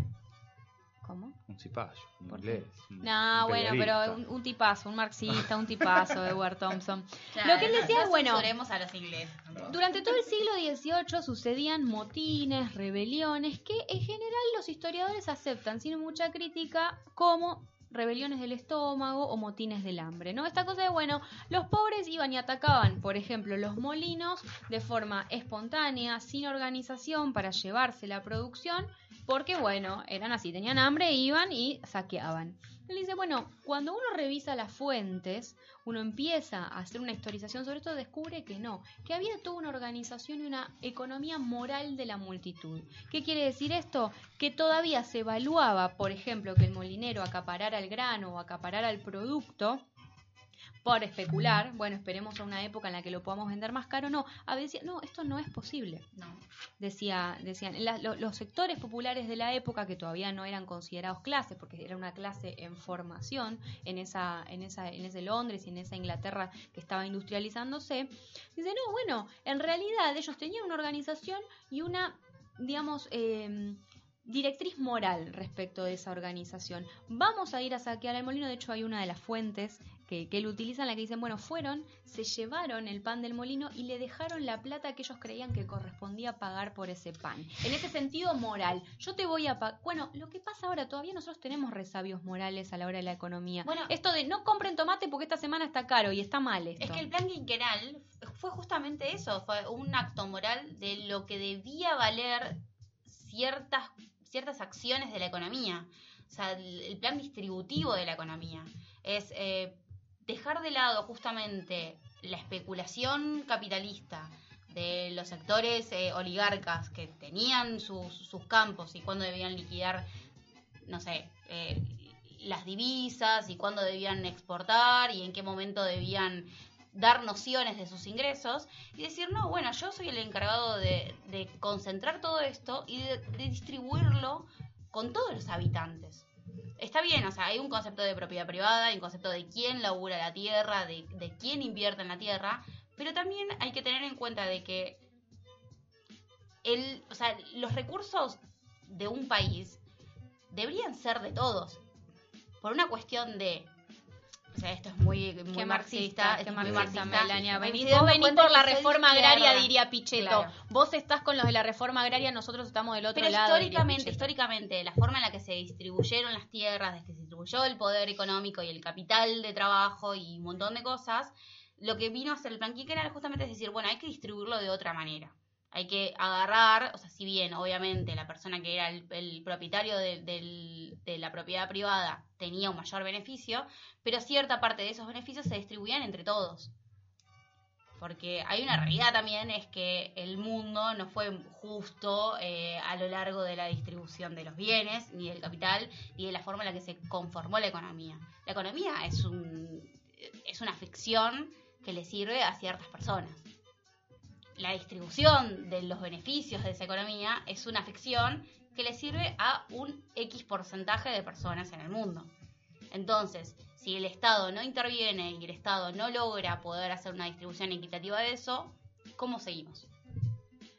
Bueno, lo que dice finalmente Grimson es que, bueno, esto de marchan por el chori y la coca tiene que ver con que, bueno, es difícil entender la fiesta que no se comparte.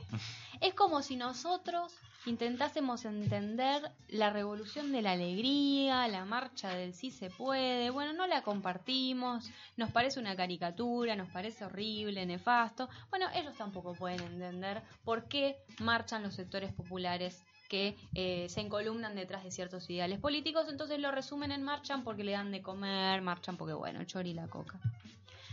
Bueno, por último hay otros mitos, como, bueno, los pobres votan por, por clientelismo, esta es otra cosa también nefasta, porque, bueno, ¿quién no vota por lo que le conviene? No, me parece bastante, bastante ridículo y que podemos pasarlo por alto. Y hay la última, que sí me parece la más interesante, es que el peronismo es anti-intelectuales. Y acá sí me gustaría escuchar qué es lo que tiene para decir Esteban, que es el más intelectual de todos los que estamos en la mesa. De los intelectuales. El más intelectual de los intelectuales. Exactamente. De Master of the Intelectuales. Em, no sé qué puedo decir de eso. Em, me parece que es algo anticuado ya, ¿no? Como que la intelectualidad se fue... El kirchnerismo me parece reformuló mucho del peronismo, digamos. eh, de hecho, eh, con el kirchnerismo una carta abierta, digamos, de, intelectuales. Eh, pero pienso también, digamos, los intelectuales que han pasado por el peronismo, desde un William Cook hasta Jaureche, Carlos Astrada, que se, lo acusa, vamos a decirlo así, de, de haber escrito el famoso discurso de la comunidad organizada. Eh, está el Congreso de Filosofía que se, hizo el peronismo, digamos que después lo, lo rehicieron en el 2008 en San Juan, digamos que se cumplieron 50 años. Eh, me parece que la es todo lo contrario, podríamos decir que el peronismo es todo lo contrario a, a, a que es anti-intelectuales, en el sentido de que los intelectuales, sea ya para hablar bien o para hablar mal en su mayoría durante mucho tiempo, eh, no pudieron hacer otra cosa que referirse al peronismo, digamos, ¿no? Eh, eh, por lo cual es absolutamente intelectual en ese sentido. O sea, lo- los intelectuales no han hecho otra cosa en este país que hablar de peronismo, pero porque nadie en este país puede pasar por su vida sin hablar de peronismo. Eh, y eso es la cuestión central. Es como el peronismo es nuestra racionalidad comunicativa y el día que aceptemos eso vamos a vivir más tranquilos, creo. ¿no? Vamos a ser más felices. Eh, sí, en general me parece que eso también... sur- Bueno, no, no nos vamos a explayar mucho porque necesitamos pasar al cuarto eje, ¿no? Nos estamos yendo mucho en el tiempo, pero a mí me parece que en realidad es al contrario. Los intelectuales son más antiperonistas que el peronismo antiintelectual. Y como decía Esteban, es verdad que el kirchnerismo lo reformuló, al contrario, me parece que el kirchnerismo tiene una base intelectual que es mucho más interesante y que, y que se puede volver sobre ella en otro programa, pero sí, yo creo que en realidad todo lo que se consideraba como la intelectualidad y los literatos del momento fueron más antiperonistas que en realidad los peronistas antiintelectuales. Bueno, cerramos. Sí, cerremos porque si no nos vamos a seguir explayando. Vamos a escuchar entonces eh, dos canciones como un poco más ¿no? de, contemporáneas. Sí. Como para dar paso a justamente una temática más contemporánea que es la que nos trae nuestro antropólogo columnista. Vamos a escuchar eh, Tanto tiempo te esperé y Dale Dale Perón. O sea, una cumbia y una canción medio pop hip hopera, pero en versión peronista. Te esperé y resistí. Que ya en invierno me agarró sin general. Será por eso que hoy estamos aquí. No hay nadie más que Juan estamos aquí. No hay nadie más que Juan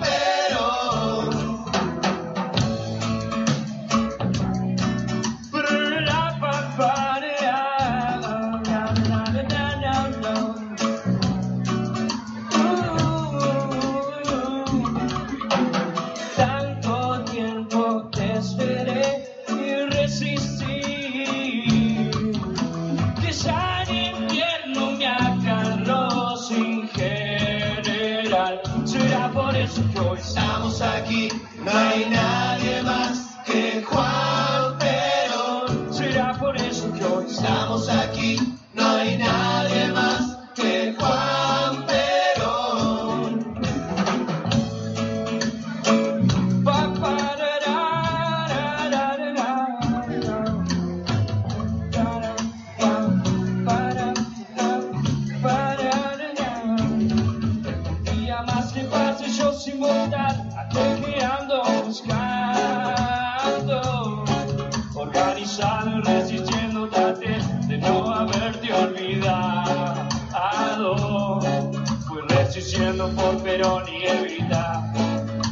Amanecí entre Frondizi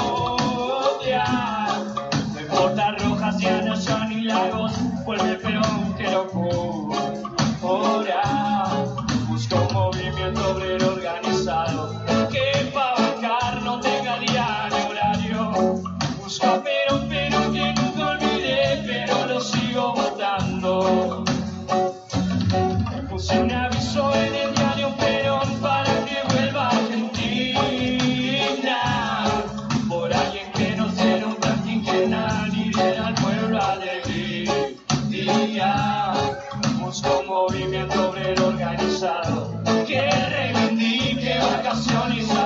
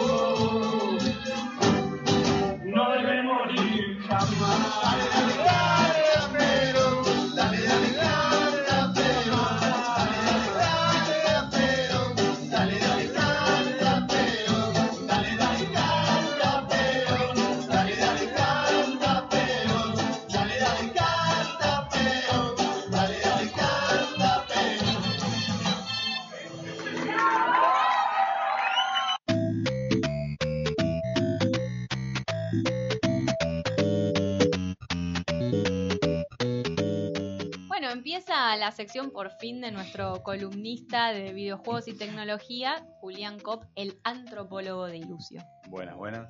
Hola, hola, hola. Voy a, en- voy a engolar más que Barili en el debate. Ahora que te anotaste en el ISER, además, ahora que te anotaste en el ¿Necesitas un clon, ISER. algo por el estilo? o ¿Para qué? Para poder empezar a hablar.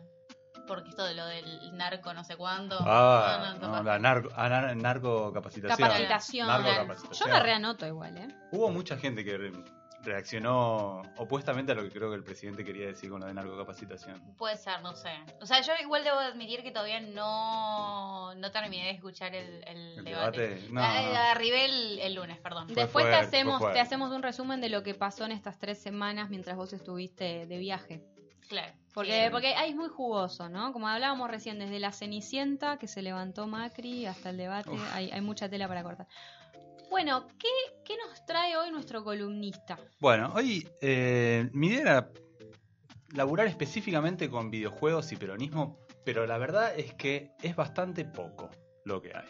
Voy a hacer un top 5 de los mejores juegos peronistas, videojuegos peronistas. Hay uno que no es un videojuego, pero bueno, va a entrar igual en el ranking. Entonces, para, si hay uno que no es un videojuego y es No me top tires, 5. no me tires abajo el top 5. Tengo un top 5 si querés. Escúchame, el analista construye su objeto, Melania. Claro, Dejalo bueno, que construya perdón. su objeto. La idea era, quiera. iba a ser una relación entre peronismo, juego y deporte, pero la verdad que es muy amplio. Deporte es, una, es un concepto que dentro del peronismo se laburó muchísimo y lo vamos a dejar para otro segmento, probablemente con alguien que también labure este tema específicamente, porque la verdad es algo que el peronismo realmente hizo bandera, eh, porque había una idea de, unir el, bienestar del cuerpo con el bienestar de espíritu, el men sana, incorpore sano. Eh, y entonces vamos a ir por otro lado. La idea, me parece que de tomar los videojuegos es ver de qué manera se representó el peronismo en los videojuegos como medio y siempre se lo hizo, la verdad, o por lo general, de manera bastante superficial. dicho esto, hay una cuestión que podemos empezar a pensar acá y empezar como a deslizar que tiene que ver con el diseño de los videojuegos. Nunca se pensó el peronismo en tanto mecánicas y dinámicas. ¿Qué quiere decir esto? Dentro de los videojuegos hay cosas y de los juegos en general que tienen que ver con el diseño de juegos que tienen que van por el lado de las mecánicas y las dinámicas. ¿Qué hace uno en el juego? Roba una carta, tiene las cartas eh, ocultas a los demás, mezcla el mazo, todas esas tienen que ver con mecánicas. Eso da lugar a dinámicas, si uno le puede robar la carta al otro y demás. Dentro de lo que son los videojuegos, el peronismo no se plantea tanto en términos de mecánicas y dinámicas, sino más bien en una cuestión paródica y superficial. Entonces, el quinto juego, voy a arrancar de abajo para arriba. ¿Qué? Puesto número 5. Puesto número 5. los Masters del Justicialismo es un juego de cartas eh, con figuras del justicialismo y peronismo. Está desde Perón, Evita, Cri- Cristina Kirchner, La Camaño. Y cada Perdón, uno- el diseño está bueno por lo menos. el diseño es igual a las cartas Cromi que uno us- usaba para jugar a la guerra. Ah, me encanta Entonces, igual. tenía cinco atributos, lealtad, turbidez, neoliberalismo, rosca y justicia social, y uno básicamente juega a la guerra con esas Me cartas. encanta. Es un, es un gran, gran objeto, Chicos, cumple el 5 de julio. pero a la vez ya Falta pasó, mucho, me la pasó. Yo cumplo el 20 de marzo, pueden regalármelo antes. La cosa es, eh, es bastante, o sea, no propone un juego en sí, pero es lindo el objeto. Así que lo vamos a dejar en ese quinto lugar. Si querés un... Sí, No, levanta la mano no, la yo alumna. quiero decir los puestos nada más. Por favor. Avísame, dame la señal. cu- Puesto número 4. Bueno, The Rise and Fall of Mecha Perón. Me campeó. Sabía que esto iba a generar What the esto. fuck? Eh, nos vamos a quedar cortos de tiempo, pero la cosa es así. Eh, la Asociación Argentina de Videojuegos o de Desarrolladores de, de Videojuegos, ADVA, hace una vez por año un concurso que se llama Codear, que básicamente invitan a eh, desarrolladores, a programadores, a diseñar juegos en base a una temática en particular. Más o menos como son las Global Game Jams, que son una también, esto ya es un evento a nivel mundial de desarrolladores de juegos en 48 horas. El codear es a nivel nacional. Y un año después de la muerte de, Néstor, lo hicieron, lo habían pensado antes, pero lo hicieron un año después por una cuestión de tacto político. Llamaron a hacer juegos alrededor de la figura de Perón. Este de Rise and Fall, o sea, el surgimiento y la caída de Mecha Perón, es que después de la Segunda Guerra Mundial, un conjunto de, científicos locos japoneses, inspirándose en la figura del gran Juan Domingo, crean un robot enorme que pierde el control y empieza a destrozar la Ay, ciudad. yo lo vi. Es como unas cosas muy extrañas porque se parece al muñeco de los juegos del miedo en forma de perón Es que va Perón, caminando. es por- un Perón robótico medio Godzilla que No, va pero viste que tiene como si fuese. No parece como una marioneta la Parece boca. un poquito o sea, parece el sí. de los juegos del miedo. No. Puesto número 3. Puesto número 3, Evita y Perón contra los gorilas. Un gran juego. Ay, me encantó, rellano. Ya está. Esto es así, estás, sos Perón, no tenés manos. ¿Qué. No tenés manos. Uno de los power-ups del juego es recuperar las manos, lo cual te da más poder. Pero la idea es que tenés que salvar a unos trabajadores de gorilas literales, no gorilas como uno puede No pensar. milicos gorilas No del milicos 55 que bombardean la no, plaza. No, no. no, estos son gorilas. Primates. Tienen igual algunas cosas medio raras. Jueguenlo. Todos estos juegos, vale aclarar, está, excepto el de los Masters de Justicialismo, que son es un juego de cartas, todos están gratis en internet. Nada, tenés upgrades, las manos de Perón, el escudo justicialista, la cara de Vita, pero tenés que pasar de una parte de la pantalla a otra, agarrar un trabajador, llevarlo a un micro, a una vez que se sube. trabaja- Ay, para. La cosificación del trabajador. El trabajador es morocho. Ah, bueno, bien, encanta. Uno agarra al trabajador, lo lleva al micro y automáticamente cuando se sube al micro que obtiene un bombo. Entonces, esta, esta cuestión medio prejuiciosa, superficial, Bueno, igual, un poco ojo, paródica ojo también. porque en la historización de los sectores populares en Argentina, Adamovsky, que es una voz autorizada, dice, bueno, sí, el color de piel importa en Argentina para los sectores populares. Digamos, no, no, no pensemos que estamos estigmatizando, hay una cuestión 100% histórica. negro cumbiero. Exactamente. Eh, Puesto número 2.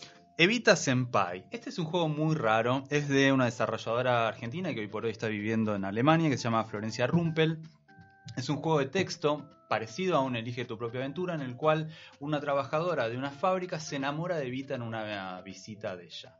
Y es eso, es un juego de decisiones basado en texto, muy narrativo, respecto a ese romance. Se llama Senpai por una cuestión del anime, de la vinculación entre un superior y un inferior, y uno se enamora de eso Una evita lesbiana. es una. En realidad, el personaje tendría una cuestión ahí lésbica. Claro, no evita. No evita. Evita es el objeto A. Ah, hablando de Lacan, perdón. Igual hay- Por está- favor, dejemos mi está- columna libre de sí. Lacan. Sí, por favor. Bueno, Eh, un poco de psicología pues, funciona, ¿ves? Pero existe, bueno, el cuento del año 75 de Néstor Perlonger, donde está la Evita petera, prostituta, ¿no? Bueno, una Evita lesbiana no viene nada mal. Porque es bueno, el pero desborde acá- peronista, ¿no? El Pero desborde. acá es como que Evita es un objeto de deseo, ¿viste? Eso es lo que se le Es- escapa. Bueno, lo y- que le faltaba. Claro. Es una mujer de 50 y pico que se enamora de una versión idealizada de Evita. Está Esa es bien. la descripción. Por eso, es el Bien. objeto A. Puesto Puesto número uno, uno. llegamos al podio. El podio para mí es un juego que se llama, también que surgió de la codear peronista, que se llama El péndulo peronauta. Y básicamente lo que propone es un juego de decisión estratégico, económico-política, en el cual uno es perón y tiene que básicamente sobrevivir la mayor cantidad de tiempo al mando del gobierno. Para lo cual tiene que contentar a cuatro grupos, cuatro facciones que representan al electorado peronista, que son las organizaciones armadas peronistas, los obreros, la burocracia sindical y los empresarios. Ay, qué difícil. Me Muy encantó. difícil. Me encantó. Perdí de toque porque empecé a regalar, subí los salarios, regalé choris. Vos, eh, vos, claro, vos. Obreros así, empresarios para abajo, perdí de toque. Che, pará, quiero jugarlo para Es explicar muy bueno. todas las Es muy bueno. Es un juego que jugás toda la madrugada, ponele. Es bastante cortito. Ah, ¿es también. corto? Es Ah, corto, mira. Es corto. Se hizo en el ma- Yo me lo imaginaba tipo el TEG. No, ¿sabés qué haría? Es, es bastante simple, tenés tres eh, como edificios que tenés que, de los cuales podés implementar políticas y ir nivelando también, que son el Departamento de Trabajo, la Unidad Básica y la Casa Rosada. Perdón, pero ¿saben lo que haría? Pondría a tres economistas de tres escuelas distintas a ver cuál funciona mejor. ¿Quién gana los videojuegos? Me parece muy, es un gran O sea, desafío. es como un ortodoxo, un heterodoxo y un marxista. Idea- a ver quién gana toda esta situación. La idea del juego es que el péndulo es peronauta porque en función de las medidas que uno toma y también tiene como ciertos consejeros, uno puede llamar Evita, Rucci, a- puede poner a López Rega al frente de algunas cosas, en función de las, de, las, de las medidas que toma el péndulo se va más a la derecha o más a la izquierda. Pero me parece que está en el puesto número uno porque logra retomar, más allá de que está bastante bien documentado, logra retomar una cuestión como más intrínseca del peronismo, menos paródica de esta cuestión de, bueno, cómo conciliar todos los sectores que eh, se embanderan dentro del peronismo.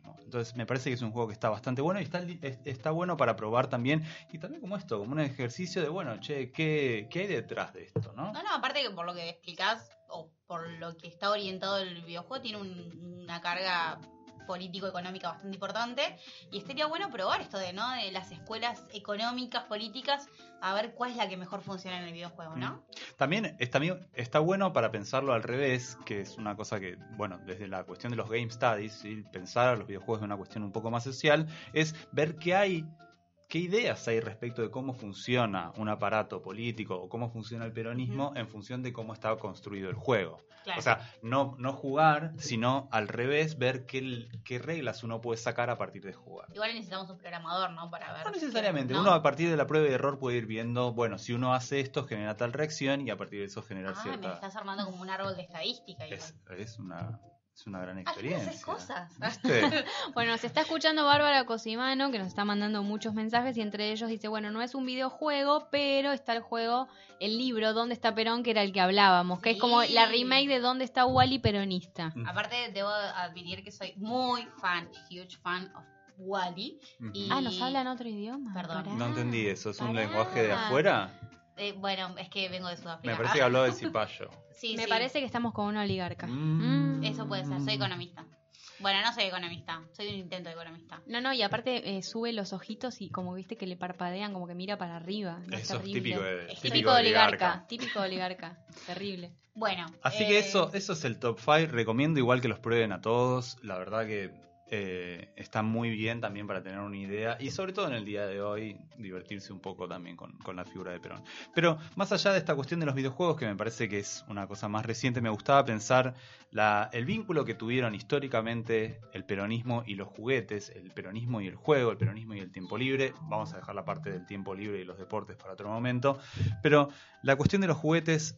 eh, como un dato, con esta cuestión de, las políticas, ¿no? Hubo realmente una política del peronismo de hacer de la niñez y de hacer de los juguetes una parte importante también de, de las conquistas, de pensar en, en- Evita decía que los niños son la vanguardia política del futuro. Había una cuestión de realmente pensar en la niñez como aquellos que van a seguir el movimiento político, que- aquellos que van a ser los trabajadores, los descamisados del futuro.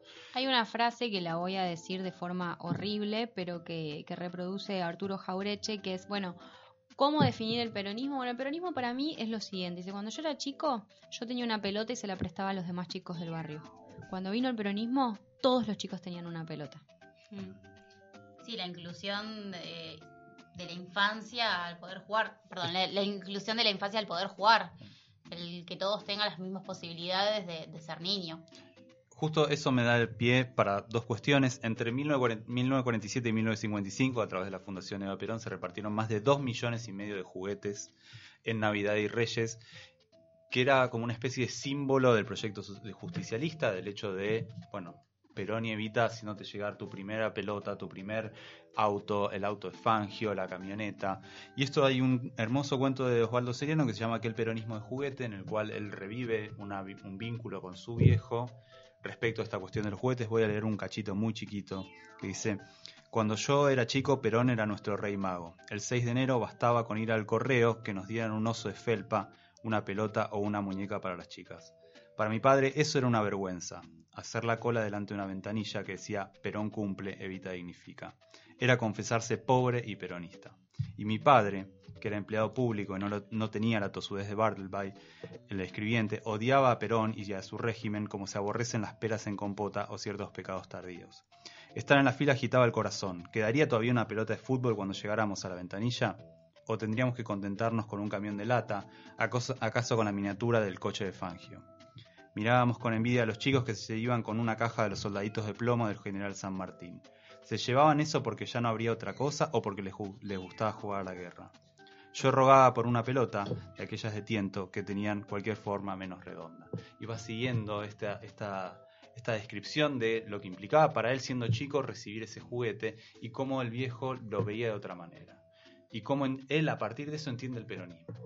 Eso me da pie para que podamos escuchar un audio que nos grabó mi papá. Mi papá, bueno, yo tengo un padre grande, ¿no? Tiene, tiene más de 75 años, con lo cual vivió su niñez durante los 10 años peronistas, eh, chaqueño, inmigrante hacia, hacia la capital, hacia el conurbano, eh, y se crió en Villa Jardín, en Valentina Alsina. Así que bueno, nos cuenta un poco qué significaba ser niño y vivir en, esa, en esas primeras etapas peronistas. Fernando Hugo Ascurra, economista, docente universitario, investigador y escritor de libros de economía. Me preguntan sobre la vida que como eh, niño eh, pude haber pasado en la época de la primera y segunda presidencia de Perón. Así que les digo, ¿qué fui en mi niñez entre 1946 y 1955? Fui eh, uno de aquellos niños que integraban lo que un eslogan de la época, un eslogan gubernamental de esa época decía así, en la Argentina de Perón los únicos privilegiados son los niños, o sea, los privilegiados oligarcas ya no dominaban el poder. En 1950, entre 1950 y 1956, hice la escuela primaria. En aquellos años eran siete, eh, no como ahora. Cada día, mañana y tarde, éramos mil niños en cada turno y el guardapolvo blanco nos hacía iguales a todos. Todos teníamos no uno, sino dos y tres guardapolvos. Nuestros maestros eran una autoridad que admirábamos y respetábamos. ¿Dónde estaba ubicada la escuela? Pues en lo que en esa época, y también en esta todavía, se conocía como Villa Miseria, denominación que las luchas antidiscriminatorias de las sociedades de fomentos de la villa lograron que se cambiara o se dijera villa de emergencia, porque era tan brutal y ofensivo el término que quienes allí vivíamos nos sentíamos obligados a ocultarnos ante el resto de la respetable ciudadanía. Villa Jardín, Villa Diamante, que todavía están, como Villa Caraza y como Villa Fiorito, desde quien de, donde salió uno de los más grandes futbolistas del mundo, Maradona. O sea que eh, éramos casi vecinos. Era de ver cómo toda la población trabajadora salía como hormiguitas en fila a las 5 o 6 de la mañana rumbo al trabajo para volver 10 o 12 horas después. Pero para mí, yo fui un niño feliz. Fue una gloria vivir ahí. Era un crisol de nacionalidades, italianos, españoles, uruguayos, ucranianos, paraguayos, chilenos, una variedad y colorido que, bueno, hacía que no solo en la villa eh, fuera toda una fiesta, Argentina era una fiesta, y cada 17 de octubre era multitudinario y la alegría era enorme. Después de varios intentos criminales, entre, en 1951, en especial en 1955, en junio, el 16 de septiembre de ese 55, los capitalistas internos y externos, usando la violencia armada más sanguinaria y, asesina, eh, mataron a civiles, a cientos de civiles y derrocaron al gobierno popular. Todavía hoy estamos sintiendo y sufriendo las consecuencias de los eh, criminales Rojas y Aramburu, a los que siguieron otro represor, Onganía, y el principal de ellos, eh, Jorge Rafael Videla. Todos estos miserables en el año 1955 fusilaron a un general peronista que luchó para restaurar a Perón en el poder en 1956. Al general Valle lo fusilaron en la penitenciaría que hoy ya no existe más. Estos señores que hoy se asustan de la violencia.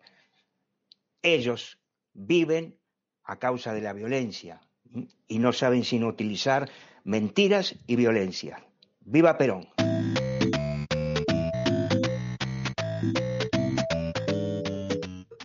Bueno, nada, continúen ustedes, a mí me emociona porque es mi padre, mi padre bolchevique, que me crió diciéndome que Marx era mi abuelo, eh, y escucharlo decir Viva Perón, nada, me emociona, así que continúen.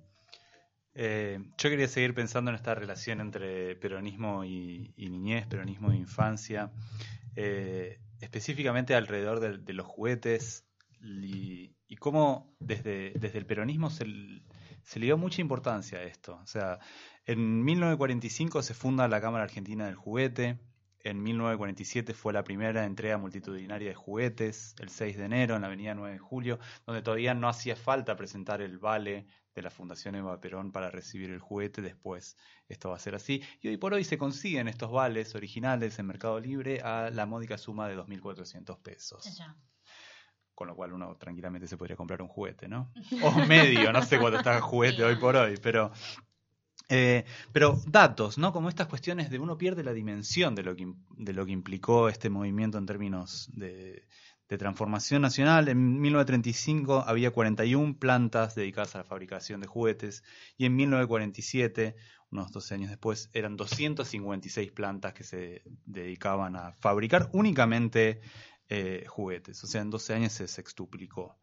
Bueno, igual, eh, dato económico, la industria argentina de, juguetes es bastante grande, o sea que durante el kirchnerismo se protegió bastante. Eh, pero viene justamente con, con, una historia de, creación durante la época peronista, porque la industria del juguete se desarrolló, se desarrolló en esos años. Sí, pero más allá de los juguetes, que claramente es una cuestión súper importante y que recomiendo mucho si pueden ir al museo del juguete, hay un museo del juguete en San Isidro que está curado por Daniela Pellegrinelli, que también tiene un diccionario argentino del juguete, que es un hermoso objeto. Eh, un hermoso libro también es la República de los Niños que se creó en 1951 y que está el mito de que en realidad en base a eso es que se inspiró Walt Disney para hacer Disneylandia. Sería maravilloso. Esto me parece de las mejores cosas que uno puede llegar a difundir a nivel internacional, más allá del dulce de leche. El, el Disney originalmente fue argentino. Tendríamos que incorporarlo a, a la canción de la Versuit, ¿no? La argentinidad también. La eh, argentinidad el- el también va primer por ese Disney, lado. querido. A mí, eh, bueno, en el exterior es como viene el dulce, viene Mara- viene Messi, Maradona y el dulce de leche. Y bueno, la República Y de bueno, los la Niños. República de los Y hay, Niños. y hay que instaurarla, o sea, hay que ahí es- posicionarla. Es muy interesante porque la persona que lo, que lo inspiró, el coronel Domingo Mercante, que era el fundador del Instituto Inversor de la provincia, eh, la idea era poner al niño en medio de un alegre esparcimiento, en contacto con las responsabilidades ciudadanas del futuro, y bueno, esto eventualmente fue decayendo. La idea era que dentro de la República de los Niños había talleres, había un montón de cuestiones que formaban a los futuros ciudadanos, a la vanguardia política, y después terminó en una especie de parque de diversiones. Perón decía de la República de los Niños que los, los niños aprendan a ser justos, libres y soberanos, para que nunca puedan aceptarse la explotación de los hermanos, la sumisión económica y el vasallaje político. Imagínate ir a un parque de diversiones y salir con No esto. seas vasallo. Por favor, ¿dónde hay que firmar? Eh, bueno, después del golpe de Estado, esto se redujo a un parque temático. Y lo otro que me da el pie para pensar que era un mito que yo tenía respecto de esto era que efectivamente durante el gobierno de Perón se había creado el Día del Niño. Y que había sido Perón el que había impuesto el Día del Niño, de alguna manera, justamente para potenciar esta Cámara Argentina del Juguete, que no es tan así. No rompamos ese mito, por favor. Hay mitos que no hay que romper. Es un poco más complicado que esto. El Día del Niño surge a partir de O sea, 1956. estás contando a todo el mundo como Papá Noel no existe. Papá Noel no O existe. sea, sos el Es lo peor, peor- es lo peor que hay. Sos el esto. Grinch del peronismo. Bueno, O sea. esto es una deformación profesional de la antropología, ¿no? Agarrar algo que más o menos está aceptado y decir, che, loco, Ay, no viene es de tan acá. así. Desnaturalicemos Ay, un poquito esto. El Día del Niño viene de 1956, lo sugiere la ONU, justamente para tener en cuenta todos los desastres que habían pasado durante la Primera Guerra Mundial. O sea, el Día del Niño surge para tener en cuenta que básicamente habían matado a un montón de niños. Dato. Claro, como-. Claro, siempre, siempre, ¿no? Las cosas surgen a partir de ver cómo las hicimos mierda. Tal cual. Eh, bueno, se festeja desde 1960 con el gobierno de, Frondizi durante el segundo domingo de agosto, pero, pero, pero, nuestro país está muy atado a la industria del juguete y fue cambiando bastantes fechas en función de cuándo le convenía a los, a los, a los productores de juguetes y de y básicamente de juegos, vender o no vender. Ahora, lo más interesante son algunos datos del Día del Niño al- alrededor del mundo, porque como lo instauró la ONU, esto fue más o menos eh, aplicado a nivel mundial. Por ejemplo, eh, hay un en Brasil, en nuestro país vecino, desde la década del 20, hay un, un diputado que tuvo la idea de crear el Día del Niño, o sea, previo a la ONU, que se aprobó, pero recién se instauró en 1960 cuando la fábrica de juguetes Estrella hizo una promoción con Johnson Johnson para poner en marcha la Semana del Bebé Robusto. que en portugués se llamó A Semana do Bebé Robusto. Y así aumentar las ventas. O sea, Estamos muy políglotas en este Hoy programa esto es hoy. mí Esto lo es a que me decían a mí, o sea, otro dato. En Japón se distingue el Día del Niño del Día de la Niña. Son dos fechas Me distintas. encantó. Y el niñe. Tendríamos que ser muchos. En Bolivia es el Día del Niño y la Niña del Estado Plurinacional de Bolivia. Bueno, y ahora acá se está empezando a hablar de la niñez, ¿no? El día de la niñez. Sí, el niño, la niña y el adolescente, los adolescentes. Ah, todos vamos a entrar ahí. Bueno, Me gusta. porque Paraguay, de ¿Hasta vuelta. cuándo podés recibir un regalo? O sea, eso es, un- es una gran Hasta que tenés polémica. un hije. No, entonces le tengo que ir a hacer un Yo tengo que ir a pedir padres, retroactivamente como 10 años de regalos más. No, Más. para mí, para mí esto es un error. Se tendría que llamar el día del hijo y de la hija para Claro. justamente que esto no caduque. ¿No Si existe no, el día del hijo de la hija? No. Averiguámelo para la próxima. No, existe el día del ahijado, que es también una cosa a la cual me vi como absolutamente Uf. desprovisto. Pero la idea, los últimos dos datos van en este sentido de que el día del niño, fe- o sea, por más que uno reciba regalos y que no todo el, todo el mundo esto sucede, es una tradición bastante nacional, en otras partes también tiene esta carga absolutamente oscura de, de pensar el Día del Niño a partir de los desastres.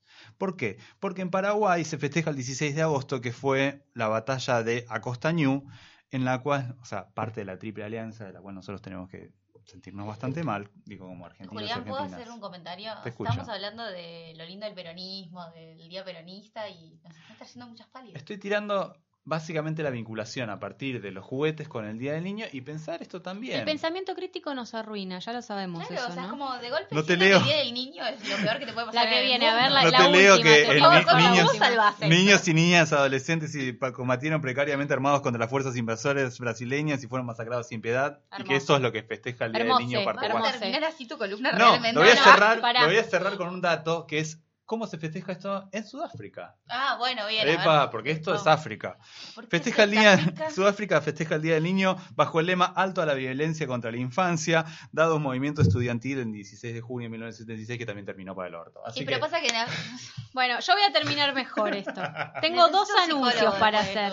Dos anuncios. El primero, eh, quédense porque hoy inauguramos la tercera hora, que podríamos haberlo nominado la tercera posición, ¿no? Una vez al mes y Lucio sale por tres horas al aire con la incorporación de Pablo Fernández y Nahuel Sanguinetti que vienen a poner música en vivo y literatura. En este caso no podían faltar y no podían no empezar un 17 de octubre. la ¿no? apertura triunfal para levantar un poco la situación. Exactamente. de- hacer- Es puedo- algo así como literatura sublevada y música en vivo. Y tenemos otro anuncio, que no podíamos festejar este 17 de octubre sin tener choripanes. Mal. Pero bueno, no. ¿Se va a sortear un choripán? me parece que Cristina Fernández de Kirchner tiene algo para decirnos. Hoy no podemos hacer choripán porque hay lluvia. Mucha lluvia. ¿Dónde están los choripaneros si hay lluvia? Se te apaga la parrilla, hermano. Cristina, te escuchamos y los vamos a hacer al horno. Así que nos vamos con esta columna de, del juego y el peronismo y del videojuego peronista, política. la política y, y todos estos datos horribles que nos deja Julián respecto de la niñez. Eh, nos vamos escuchando. ¿Qué podemos irnos escuchando? La marcha. La marcha peronista, por favor. Y ya llega la tercera hora con Nahuel y con Pablo. Unidos triunfaré.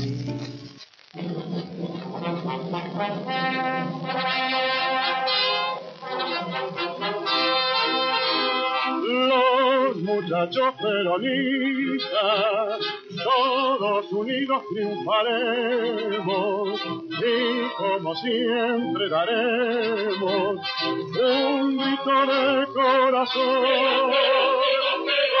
Ese gran que se supo conquistar a la gran masa del pueblo, combatiendo al capital Perón, mi general. Perón, Perón, me conductor, sos el primer trabajador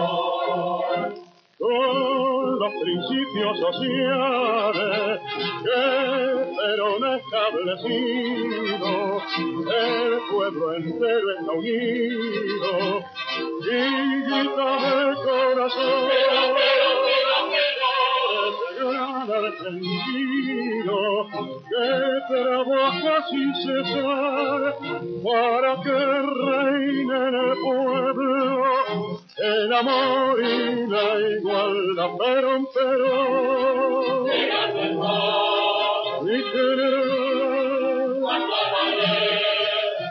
Perón, mi conductor, sos el primer trabajador. Imitemos el ejemplo de este varón argentino y siguiendo su camino, gritemos de corazón.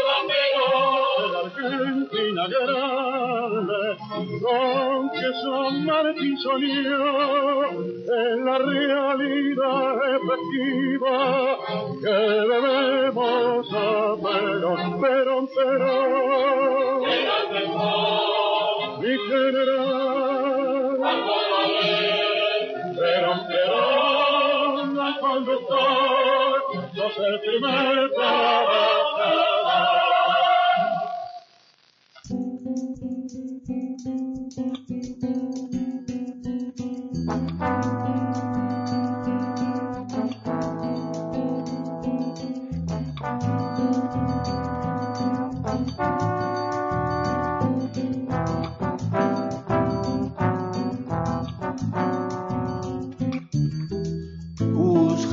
Rapazes peronistas, todos unidos triunfaremos.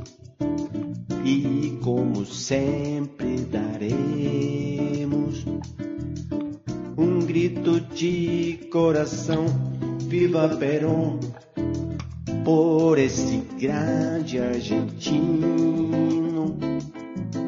que tem sabido conquistar a grande maçã do povo, combatendo o capitão. Perón, Perón, você o maior, meu general, você é demais, Perón, Perón, grão condutor, o primeiro trabalhador. A única verdade, a La real tercera hora, o la tercera posición de Lucio. Arrancó con un nivel etílico importante. Terrible. Sí. No los tenemos que invitar tan temprano. No nos tienen que o invitar. sí. No nos tienen que invitar tan No, seguido. no, no, no. Yo creo que es una muy buena opción hacer la tercera hora. Y me parece que está bien igual que venga con este nivel etílico. Yo creo que sí, porque al uno se pone más polémico, Sí, se sí. desinhibe, no sé. Yo creo que no sería el mismo programa de Lucio si no tomamos vinos cada jueves. No, es verdad. O sea, sin la vida sin vino sería un error. Eso desde ya. Bueno, buenas noches para Nahuel Sanguinetti y para Pablo Fernández que hoy inauguran esta sección de música y poesía o literatura en Ilucio. Buenas, noches a el éter, les oyentes, y quiero hacer una aclaración. Si a mí, si a nosotros nos dejan afuera con unas copas de vino, un poco de pan, ¿qué culpa tenemos de, de esa estrategia peronista de tortura de tenernos ahí Claro, encima afuera? la bolsa de pan y el vino, es como muy Fuimos, peronista. fuimos retenidos ahí. ¿Hay algo más peronista que la bolsa de pan y el vino? Tengo una gran pregunta. ¿Nos dejaron pan? Sí, sí, hay un poco. Todavía hay un poco. Acá el operador dice que más o menos, chicos, tenemos que comer los choris después de esto. Que era choripán, no chori. Necesitamos Ah, por- pan para el chori, pan. Por supuesto Nos que- íbamos a poner a hacer los chori en un momento. Claro, lo pensamos. claro. dijimos, Por supuesto un vinimos por el ratito. choripán, no, no hace falta aclarar, ¿no? Esto- ellos, ellos militan la, Lucio por el choripán. Nos- y nosotras venimos por el vino. Sí. Bueno, Está pero- bien, es una buena dinámica esta entonces. ¿Qué propuesta nos traen en este primer episodio de la tercera hora de Ilucio? Propuesta sublevada, como la patria, propuesta disruptiva, propuesta rebelde como toda esta noche. Me parece que teníamos que estar a tono con esa sintonía. Me encanta. Bueno, acá Nahuel va, va a decir las primeras palabras. Eh, vamos a hablar de, de la marcha peronista, de, de cómo, se, cómo se inició, eh, la- contar un poco la historia de, de- de la versión de la, de la marcha peronista, eh, que hay vari- varios autores. Bueno, le damos, le damos inicio, Nahuel. Mi, mi compañero que me sé el pie, este as de la guitarra, Pero voy a cantar hoy, en, sin guitarra. sí, sin- en un gesto muy peronista, no trajo la guitarra. Pablo vino a hacer el segmento de literatura y música sin guitarra, así que va, va a cantar a capela, va a cantar a capela esta, este primer segmento. Bueno. ¿Pa qué bebes si no sabes? ¿Pa qué tomas si te hace mal? Toma, toma. No, toma, tomate, te hace bien. Bueno, no la tengo como muy, muy afilada, pero eh, arrancaba así. Ese Hace es- muchos años arrancaba así. Es el primer estribillo original de lo que dos décadas después sería la marcha peronista, y proviene de una obra festiva, de las murgas de Barracas. Allá por los años 30 había un muchacho electromecánico, bandoneonista, autodidacta, que se llamaba Juan Raimundo Streif. Salía por las calles de Barracas a tocar su bandoneón e improvisaba melodías. Una de estas melodías era la del tablón a la Plaza de Mayo. Esta melodía entusiasmó, por supuesto, a muchos de los muchachos del club para que sea su nuevo cántico. Ya tenemos este primer linaje entre peronismo, fútbol y sentimiento, pasión. Para agregarle unos versos recurrieron a un vecino entendido de Murgas, el turco Mufarri. Juan, su nombre de pila, que también era socio del club Barraca Juniors, y elaboró estas primeras estrofas que recién cantó Pablo. Pablo, ¿querés volver a entonar? A ver si encontramos esa entonación. Los muchachos de Barracas, todos juntos cantaremos y al mismo tiempo daremos un hurra de corazón por esos bravos muchachos que lucharon con fervor por defender los colores de esta gran institución. Hasta ese momento no había estribo. O sea, No había estribillo. Ay, ¿no, podemos decir viva Perón, viva Perón? No, No, todavía no. no, hay que contenerse. Puede ser que lo completemos con el de Barraca Juniors. Puede ser que lo Barraca completemos. Junior, Barraca Junior. Ah, no, no, no Igual. Julián está hablando tipo del otro lado del vidrio, o sea, no se escucha, Julián, lo que estás diciendo. Tenés que acercarte. Dice que está comiendo pistacho. Bueno, claramente el tema nunca fue registrado por ninguno de los dos Juanes y se grabó por los socios del club, pero alguien misteriosamente hizo desaparecer el disco. Tiempo después, una comparsa de la boca incorporó el estribillo, lo que sería el Claro. coro de la marcha a perinesa. ver si lo puedo cantar bien, porque es A difícil. ver. ¿Para qué bebes si no sabes? ¿Para qué tomas si te hace mal? Toma, toma.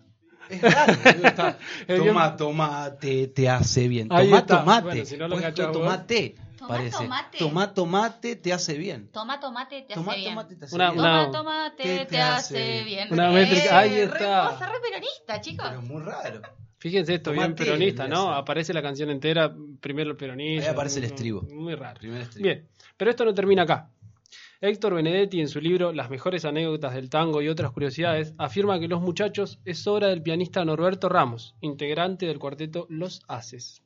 La fuente de Benedetti es un reportaje realizado a Ramos por Juan Ayala para la revista La Maga en 1995. O sea que el peronismo y su, su símbolo arranca disputándose. Arranca ahí con un par de tensiones. Qué raro, ¿no? Igual.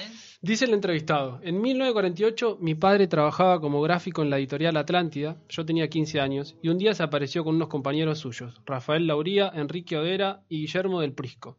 Quería hacer una marcha para los obreros gráficos peronistas y necesitaban de ramos para ponerle música. Le cantaron El Perón Perón, qué grande sos, diciéndole que era una melodía cantada por una comparsa. A los 10 días tenían la primera parte. La letra se encargó Lauría y fueron a los estudios y grabaron los gráficos peronistas. Seguimos evolucionando. Los gráficos peronistas, todos juntos triunfaremos y al mismo tiempo daremos un hurra de corazón. Viva Perón, viva Perón. ¿Eso Ahí metimos. todos juntos ahí- obvio, Dale. por supuesto. Dale, de vuelta, de vuelta. De vuelta.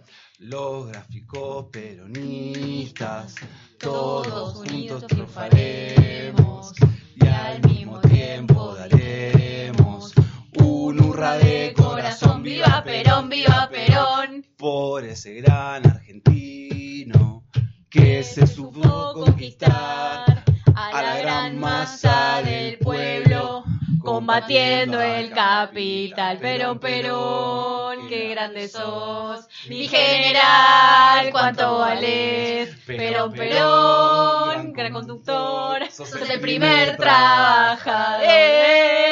Hay gente arriba de las mesas, bájense por favor, que la mesa es frágil. Deja de meñar, Clara, por favor.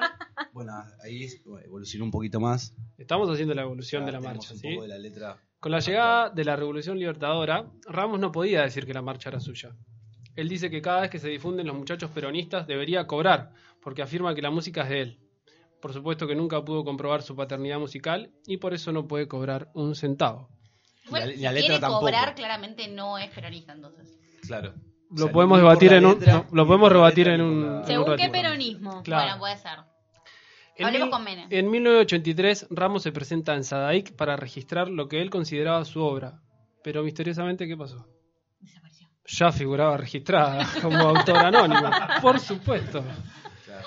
La Rafael Lauría, a los inicios de los años 30, era secretario del gremio gráfico y en uno de sus números publicó los gráficos peronistas que su métrica encajaban perfecto con la marcha del Club de Barracas. Qué casualidad. Oh, oh, oh, ¡Qué casualidad! Por su parte, el médico Oscar Ivanisevich, siempre tiene que haber ahí como un ruso en el Un medio, ruso siempre. sí. incluye en su libro Rindo cuenta la siguiente relación. En una de nuestras visitas al diario Democracia, subíamos la escalera con la señora de Perón mientras cantaba en voz baja con mi amigo Guillermo del Prisco una tonada que él me dijo que eran los gráficos peronistas. A la señora le gustó y les dijo que quería que la escuche el general. Igual Ivanis- para con la señora de Perón. ¿Quién Está sería? raro. Raro. Con la elíptico, señora, claro, ¿quién elíptico, sería la señora de elíptico. No, Lo no dicho. claro. Ivanisevich reformuló la letra, la mejora y mandan a imprimir 30.000 volantes. El título era Los muchachos peronistas. Hasta. Este aquí la evolución de la marcha Bueno, peronista. puedes entonces eh, hacerle un moño a esto cantándola de vuelta. ¿Otra vez entera? No, capaz que la parte del estribillo. No me la sé sí, de memoria. O sea, Bueno, el Viva Perón, Viva Perón lo conocemos todos. Viva Perón, viva Perón. Mi general, ¿cuánto vales? Era como tenía que seguirla. Pero no importa, sigamos, sigamos. Bien, esto fue como esta primera reconstrucción y este el primer vínculo, ¿no? Si contar un poco la historia, porque si bien el, el intérprete más conocido es Hugo del Carril, eh, o al menos el que yo tengo en mis oídos, es para nada, contar un poco la historia y que se desmarañar eh, que había, había varios eh, autores y, y nada, hasta el día de hoy es como es, hay como cinco personas metidas en esto, un pianista eh, que dice que es de él, pero en realidad no es de él. O Un sea, un culebrón quiso como- mexicano, quiso como cobrar ahí y en Sadie le dijeron, no, flaco, mirá, no tenés registro de nada, ni de la letra, ni de la música. Nos vemos. Me parece muy interesante porque es una creación colectiva, al fin y al cabo, y eso también es un poco el peronismo, ¿no? Me parece que esa tendría que ser un poco la reflexión de esto, ¿no? No hay un individuo, un autor solo, hay ¿Y un, un autor colectivo. Sí, y que a la señora de Perón le gustó. Que no sabemos, que no sabemos, No sabemos quién- quién es, pero le gustó. Claro, no. Hay muchos eh, segmentos, muchos fragmentos, mejor dicho, de esta información que encontramos en la agencia Pacurondo, así que agradecemos la, la gentileza. Y siempre que aparece esto de, de- de tratar de indagar sobre el peronismo, hay, hay un modo de, de señalar rápidamente esto es peronista. Hay algún gesto que siempre se revela como peronista o se nos revela, alguna situación eh, X que aparece por ahí que, ah, esto es peronista. Carlos Godoy es un poeta cordobés y hace un año, un año y medio, Interzona publicó eh, un libro ilustrado que se llama Escolástica Peronista. Yo voy a empezar a leer y el murmullo me va a detener, me parece. Es un, tex- un texto bastante largo, vamos a ir frenando y vamos a revisitarlo acá entre todos, si les parece. Carlos Godoy, Escolástica Peronista. El único peronismo es el de su extinción. Ya no son peronistas los poemas con huesos por todas partes. Los ciclistas son los ciclistas en bicicletas de paseo. La historia es peronista. Una bicicleta de paseo es el giroscopio peronista sin caretas. No existe la vanguardia peronista, es un invento. La matemática es un invento. El peronismo es un invento. Los domingos con el solcito suave y las veredas un poco húmedas al despertar son peronistas. Las panaderías son peronistas. Casarse por iglesia es peronista. Los punteros peronistas son barra brava sacados de las canchas y puestos en los comicios con la misma furia que en un paravalancha un peronista es peronista. Mamá es radical porque en campaña le regalaron una cuna. A los meses que yo nací, los radicales también son peronistas. Los presidentes son peronistas. No hay lecturas obligatorias en el peronismo. Perón tenía una pija enorme, la mostraba con insistencia a sus compañeros en los baños del liceo. Murmullos. Estamos como atónitos. Los días de aburrimiento en ojotas son peronistas. Ay, las ojotas. La historia es peronista. Cómo se viste tu mamá es peronista. Igual como se viste tu hermana. Pajearse antes de dormir la siesta o en el baño de la escuela en una hora libre pensando en la novia de tu amigo es peronista. Espiar a tu mamá mientras se cambia es peronista. Gorrear a la bruja es peronista. Ustedes murmullen fuerte porque si no, no voy a parar. Tener hijos, ponerle nombre, mostrarlo, decir a todo el mundo que se lo ama es peronista. Ah, yo pensé que eso era Instagram. El amor a la madre es peronista. El amor a tu mamá y a tu hermana también es peronista. Culear en casa de la nena mientras los papis vacacionan en la costa es peronista. Bajar pornografía y guardarla en carpetas tipo Estadísticas 2003 es peronista.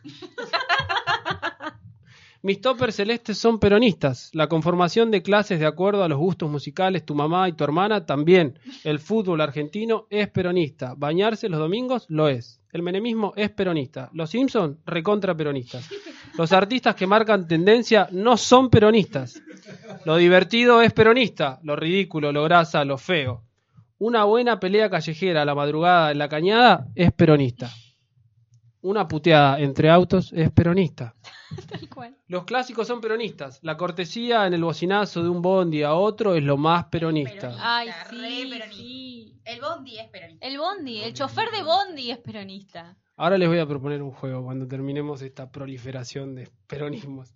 Usar medias diferentes en cada pie o rotas en los talones, da igual, es el himno peronista. Lo más peronista del mundo. La canción peronista es peronista. Entonarla en una fiesta de 15, mucho más. Y en Lucio, el doble. Todo lo macho es peronista. Un falo en un punta, uh, una tirada de goma también. Perdón, yo ya me estoy, olvid- ya me estoy olvidando. lo que Está bien, son más de las 10 de la noche. Después no, quiero bueno. hablar de Borges, yo no sé cómo va a suceder esto.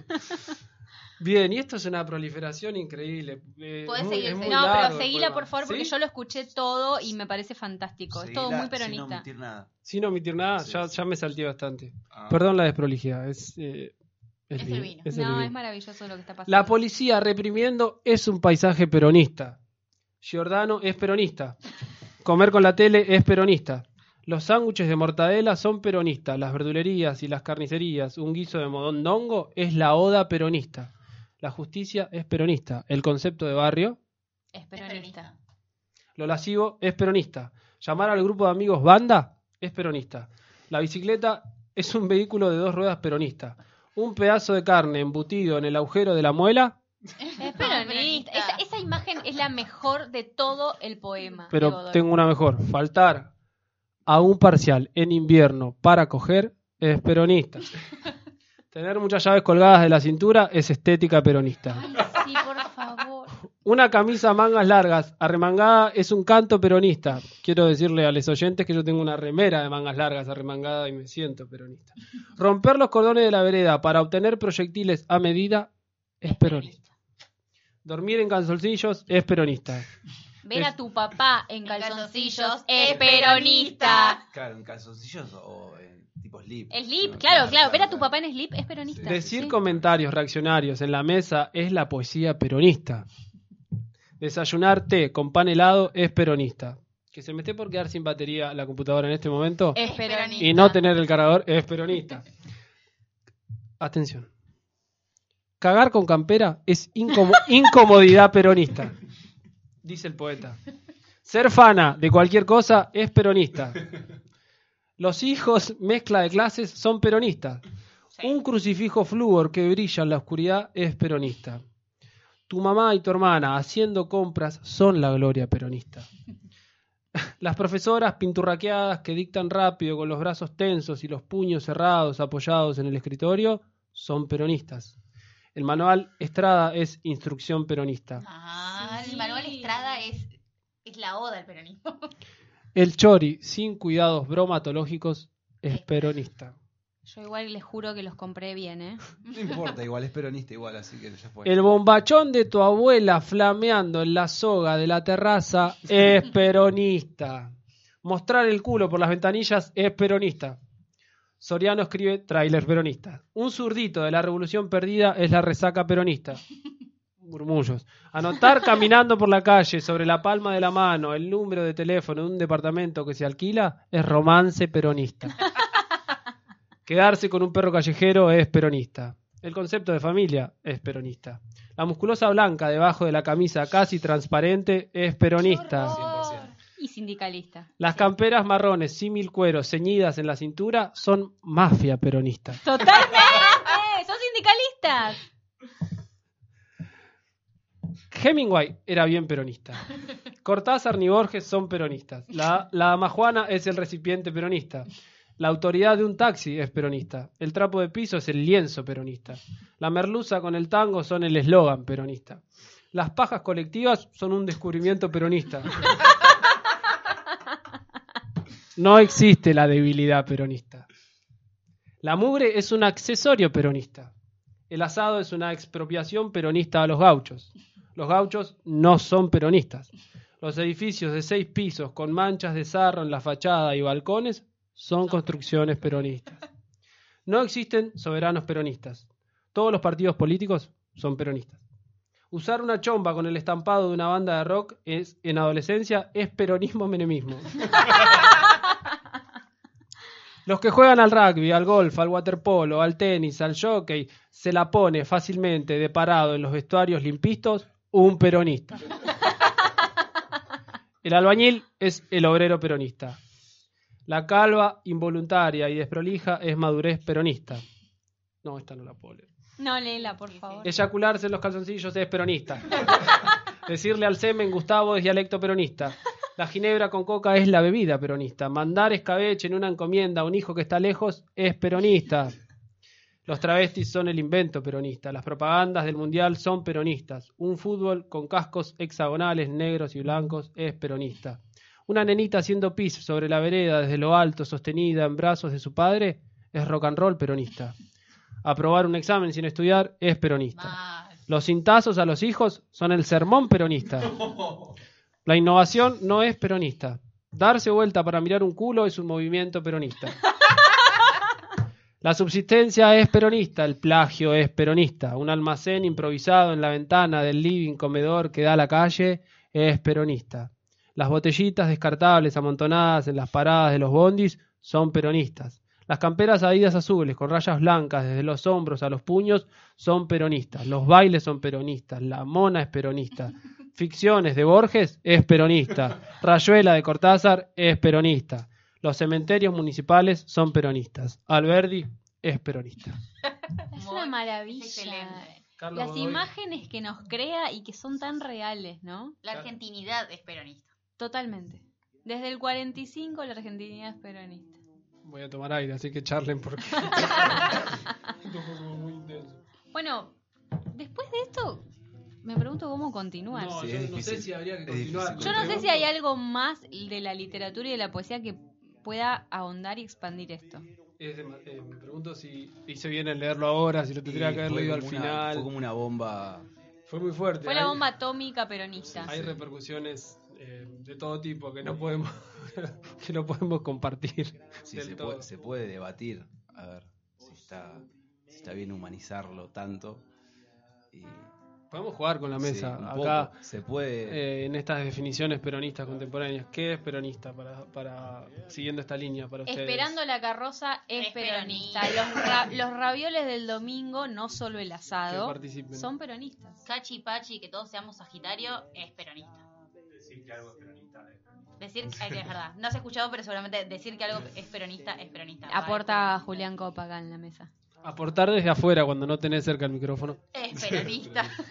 Totalmente. Ir al baño con la puerta abierta, hacer pis es peronista, es absolutamente. terrible eso, pero sí es peronista. Sí, ya cagar es un escalón más, ¿no? Ya, sí. Es como... O sea, tener intimidad entonces sería de, es de- peronista. de- de No, no tener intimidad es peronista. Yo creo que ambas dos. Compartir la intimidad es Es peronista. Está Bien. Me encanta, es un gran juego, ¿no? El, el de seguir No es un definiendo gran al juego, peronismo. podríamos hacerlo creo que ad infinitum. Y más allá.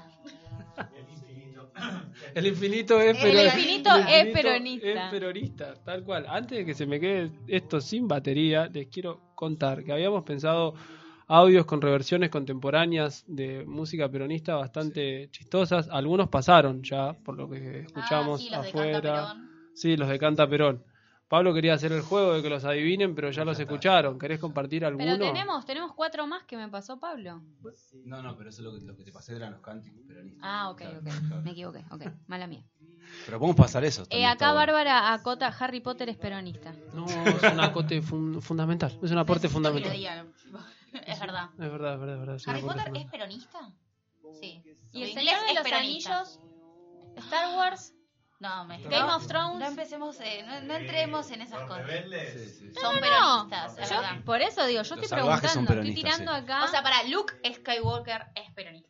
a mí me parece que sí. Sí. ¿Esto funciona? Sí. Va, vamos. Tener un micrófono cerca es Es peronista. Leia es peronista. Leia es Evita. Darth Vader es peronista. Darth Vader. Darth Vader es peronista. el padre de un peronista. Eso Es es, el padre. es un peronista.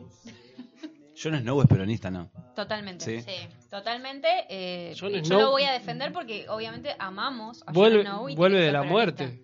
¿Hay algo más Es peronista que volver de la muerte? Totalmente. Melania volvió de Sudáfrica, Soy Perón peronista. de la muerte, de, Jon Snow de la muerte, está- estamos bárbaros. Somos todos peronistas. Bien, es cierto El que inclusivo es peronista. Ay, Ay. no sé, porque veníamos sosteniendo como una línea del peronismo bastante patriarcal, bastante machista. Es verdad. El queso y el dulce, el vigilante es peronista. El vigilante es peronista, que acá quisimos que sea el postre de hoy, pero Melania se negó. Perdón, pero no, no puedo ¿Qué, comulgar con ¿Dulce de eso. membrillo o dulce de batata? Batata. Negarse al postre no es peronista. Creo que se paró Esteban y se va a ir. Esteban se está yendo. Esteban se está... Acaba de- Fue demasiado. Se retira. Acaba de se retira. Sí. Dijo que no va a En, ser mi en nombre de la academia se retira, dijo que no va a ser cómplice de todo esto. Volvé que tenemos más propuestas. Volvé que tenemos los choris. Hay una ahora. parte formal, Esteban, te juro que voy a hablar de Borges, del antiperonismo. Irse a tiempos peronistas. Irse a tiempo Ahora Totalmente. bien, buscar, buscar estas definiciones peronistas desde la literatura, al margen del, del juego y de esta, este momento intenso y gracioso que hemos pasado, es una ardua tarea. Hay tanta literatura eh, como tantas definiciones de peronismo dimos recién. Pero a mí me parece que toda la poesía de- del peronismo está condensada ni más ni menos que en el general, ¿no? En Perón. Ahora, en este en este modo de hablar de Perón, en esta musicalidad de sus palabras, en este modo de conquistarte con cada frase. Hace un tiempo charlábamos con Ezequiel, con Ezequiel Seidenberg, y, y él nos, nos dio una tesis tremenda. Me empezó a decir que Perón hab- hablaban en decasílabo, que tenía cierta métrica, y yo me quedé como pasmado. Entonces lo invitamos a, que comparta esas tesis eh, con nosotros acá, a ver qué, les parece a los oyentes. Sí, me parece que hay algo un poco más literario en los discursos de esa época eh, que, que en los discursos que se dan ahora, que están como entre muy coacheados y muy neutralizados, ¿no? Eh, qué sé yo, un día luminoso como el de hoy, eh, hablé por última vez a los trabajadores argentinos.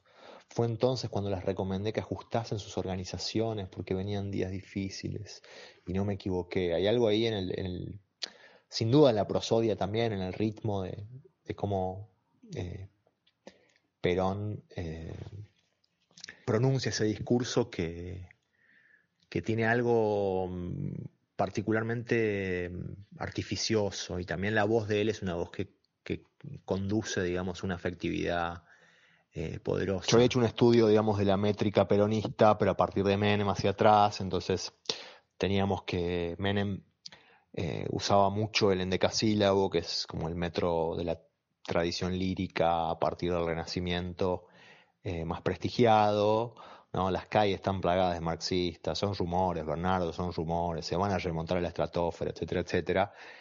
Y porque, por ejemplo, cuando se defendía de una acusación, eh, pasaba a otro ritmo, que era un ritmo que se llamaba trocaico, eh, en vez de yámbico, que es el del endecasílabo. Entonces decía, esas son patrañas, ¿quién te ha dicho eso? Por favor, Bernardo. ¿no? Como que tenía esas dos modalidades, una eh, yámbica, o sea, papá, papá, papá, papá, papá, y la otra papá, papá, papá, papá.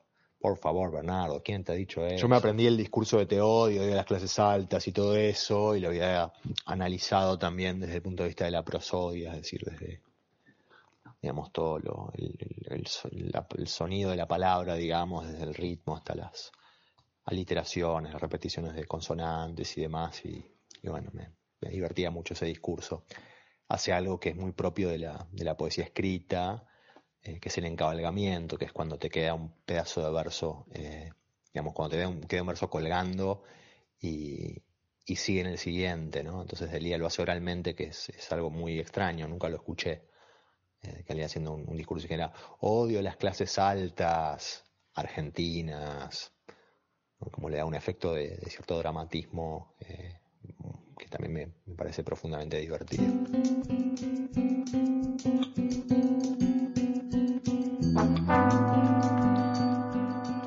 Escuchábamos a Ezequiel Seidenberg que nos volvía a repetir aquellas cosas que, que nos había comentado en esa entrevista hermosa que, que nos dio antes de que Lucio empiece como, como programa, ¿no? Y agrega otras, ¿no? Un poco la relación de, con la poesía tanto de un Perón como de Menem como de un Delía, que esa me parece eh, hermosa, ¿no? Un hallazgo maravilloso. Mismo ese día hubiese estado bueno grabar la antesala de la entrevista. Totalmente. Porque fue mágica. Hablando de Perón, Menem, de Pero- política. Es impresionante como eh, ah, si hay un insulto por excelencia que todos conocemos del, del- del general es cuando expulsa a montoneros de la plaza y les dice imberbes. miren si Perón tenía internalizado la, la idea del lenguaje, que, que, que más es un imberbe que alguien que no puede hacer uso de la verba, de la palabra, que está limitado. O sea, atravesado todo el tiempo Perón por el lenguaje, por la musicalidad, por conquistarnos con las palabras. Y que no tiene barba, un inmaduro. Un inmaduro. Un inmaduro. ¿Qué diría él? Claro, concepto- igual está bien hoy en día, con tanto hipster dando vuelta. Podríamos. Ey, ey, ey, ey, ey, ey, ey. Esto, esto fue una picanteada, pero al aire terrible. Bien peronista. Una picantearla al aire es Peronista. Tener barba es peronista. Yo creo que eso va a quedar durante los próximos programas. Vamos a estar todo el tiempo diciendo estas cosas. sí. Tipo, esto es peronista. No. Dejar de hacer comentarios respecto del peronismo cuando termine el programa sobre el peronismo es, Es peronista. Pensábamos cuando estábamos afuera que podíamos componer un gran poema con todas las frases del general. De hecho, le pedimos participación a la gente, a, a los oyentes. Hay frases del general para tirar a Sí, rolete. un montón. Compartan las que se le vengan a la mente. Los escuchamos. Hay 16 páginas ahí como para... Sí, sí, sí, no las puedo leer Quiero ver cómo quedó. Yo, yo seleccioné la mía, Melania también, Juli No, no, hay, también. hay, dema- hay demasiado, hay Y demasiado. aparte me parece que era como muy característica de cada uno también la selección de la... Muy de la deformación profesional de Sí. cada uno. Sí, sí, sí, sí. Cuando después lo, lo volví a mirar dije, se nota la orientación. Se nota de dónde venimos. Sí. Vamos a ver cómo se identifican. Comparto algunas de las que me compartieron. Gobernar es fácil, lo difícil es conducir. Sensibilidad e imaginación es base para ver. Ver, base para apreciar. Apreciar, base para resolver. Y resolver, base para actuar. Pongámonos de pie y empecemos a aplaudir, ¿no? Esa, esa fue una de las que yo seleccioné. No, no. Le preguntan al general, pero usted, en su caso, ¿piensa que los hechos lo llevaron o usted llegó a los hechos? No, no, no, no. Yo fui juguete del destino, como todos los demás. Tranquilo, general, juguete del destino. Ponete más poético cuando puedas. Esa la seleccionó Juli. Me parece un toque del indio también, ¿no? Sí, sí, sí. Tiene esa, tiene esa eh, romántica Solari. Ahí, pero O sea, el indio es, peronista. El indio es peronista, pero. Los redondos son los peronistas. redondos, mega peronistas. Los Stones son peronistas. Ahora tiene esto eh, muy particular eh, el general, que es esta especie de síntesis entre el militar, pero esta especie de poeta sabio, medio, medio como si hablara con aforismos zen. Cuando le preguntan, bueno, general, ¿y qué va a hacer usted para volver? Yo no voy a hacer nada, lo van a hacer todos mis enemigos. Como siempre te contesta con la otra parte, siempre te da. Pero es un, más como un sentido común extraordinario, como brillante. No, me parece Casi cinismo, ¿no? Como de agarrar algo que es lo que se espera que él diga y darlo vuelta. es el retórico por excelencia, ¿no? Y que O sea, es la ironía personificada. No sé si es la ironía, no podría reducirlo solamente a la ironía, sino eh, pensando en estos vínculos entre poesía, literatura y, y peronismo, eh, es como todo el tiempo lo no dicho, pero te hace ver lo no dicho, te hace ver el relato que queda ahí atrás, te hace ver lo que no estás, lo que no podías ver, lo que no estabas esperando. Él te lo saca a la luz como sutilmente y te lo hace ver, no te lo Claro. impone, te deja como yo me imagino una charla con Perón y vos te quedás así como Claro. mirando para todos lados diciendo, ¿en qué momento fue que yo no, yo no quería decir esto? Claro, claro. Vos me estás haciendo decir esto, yo no quería Tipo, decir esto. tipo, su estrategia poética también era, era esa, digamos. Era, Un estratega retórico al máximo. Y qué fuerte, Bueno, igual eh, si nos retornamos un poco a los griegos y le vamos a patear, la política es retórica. por excelencia, por eso Entonces, para ser un buen político hay que ser te- tener un buen manejo de la retórica y de la argumentación. Pensé que ibas a decir hay que ser peronista. para ser político, ser un político es peronista. no quedaba, un griego es no peronista. queda- un griego es la polis es peronista. Entonces- Sócrates, entonces Sócrates es mortal y peronista. entonces Perón es, es un poeta. Pero por supuesto que Perón es un poeta Es y el esa, único- es el- esa es mi tesis fundamental. Perón es el poeta, no un poeta, es el poeta. Claro. o sea, yo- Refútenla. Bueno, Susana Jiménez Refutar esta es semana peronista. dijo que se murió el último gran poeta que fue Cacho. Claro. Y Susana Jiménez te la pelearía. No podría dar ese debate. No estoy, no estoy a la altura, a la altura retórica de dar, de dar ese Susana debate. Jiménez no es peronista, claramente. Va, no sé, No, no, no, no, sé, al no sé. contrario, yo diría, Susana Jiménez es todo lo peronista que se puede ser. Sí. Todo, todo. O sea, es la pizza con champán menemista peronista Sí, sí. de Claro. este país. O sea, sería como el lado B del peronismo. El menemismo. Es claro. El menemismo. O sea, el menemismo es la contracara del peronismo, pero en su formación peronista, y Susana Jiménez es el fetiche peronista, algo Es- así. Sí, per- menemista, diría yo. O sea, es el fetiche menemista, pero el menemismo es peronismo, es como muy enredado Por eso. esto. Ya nos estamos yendo. Volvamos con los chicos, por Ahora, favor. esta frase, y cerramos con esta frase del, del general que hubo Y después podemos ir a comer los chorizos. consenso mayoritario. No sé, depende. No sé si nos dejaron no, no, algo. sí, No sé si quedó pan, en realidad. Al amigo todo, al enemigo ni justicia. Qué fuertemente coyuntural esta Ay, frase, qué hermoso, ¿no? sí, Qué- es qué- Hermoso, hermoso. Total, totalmente de acuerdo. O sea, 100%. Al que se comió el pan, ni olvido ni perdón. y Muy pero, de acuer- más de acuerdo que Es muy nunca. sincero. O sea, pero con los modos políticos, digamos, con la estrategia política en general, esta frase es como para explorar, por lo menos, porque si hay alguien que supo tener cerca a sus enemigos, fue Perón. Bueno, lo hablábamos al principio del programa con esta cuestión del mito peronista de- del tirano nazifascista, ¿no? Como mito porque, bueno, nunca fusiló a un opositor, ¿no? En esos 10 años de, de primer gobierno peronista. Entonces, digo, leerlo así pareciera que estamos hablando de una persona que a la primera de cambio te pone contra el paredón y no fue de esa forma. Me parece que lo más interesante de él fue que ni justicia porque en realidad hasta desaparecieron del espectro político. No eran un actor de relevancia los opositores en esos 10 años peronistas.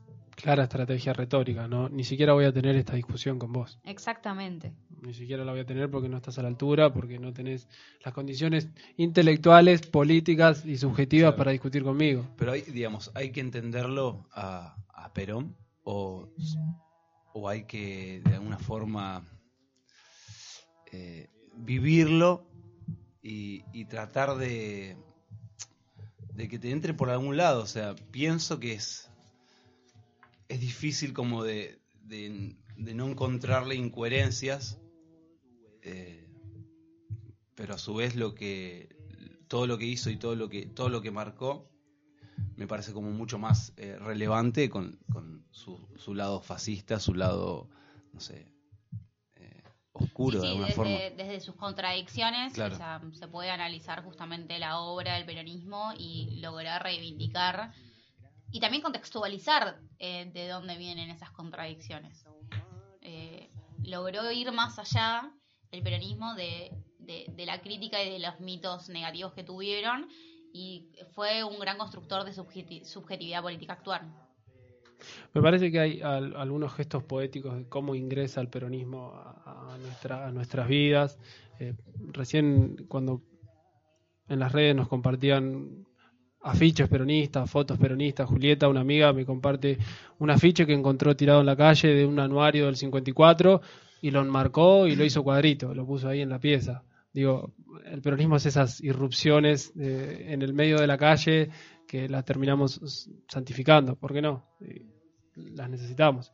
Ahora bien, les prometimos a los, a los oyentes también una parte un poco más, más formal, ¿no? Después de este fervor y de qué es y qué deja de ser el peronismo, les vamos a dejar como una especie de ruta de cómo se podría leer la literatura, cómo se podría pensar la literatura en términos de antagonismos, en peronismo, antiperonismo, ¿no?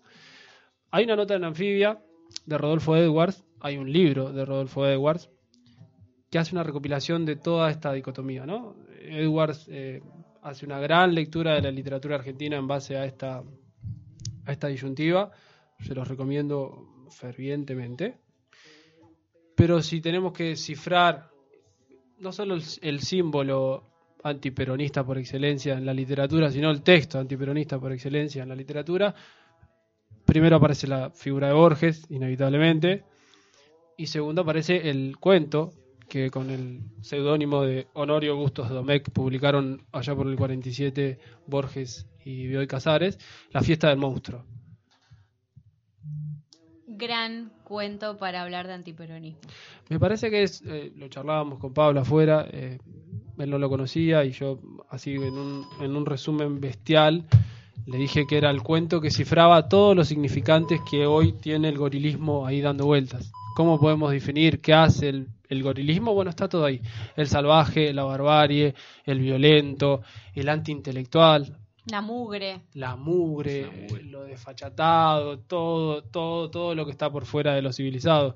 digo, para, para reponer muy rápido la trama, eh, unos muchachos peronistas van, a- se dirigen hacia Plaza de Mayo y ahí está toda la, ya está también la liturgia peronista, está el, está el camión, está cómo se suben, bueno, el cuento es impresionante, léanlo, pero básicamente en el recorrido se cruzan a un judío, a un judío que sale de la academia, Ay, judío- perdón, pero se me cruza el video de no puedo, soy judío.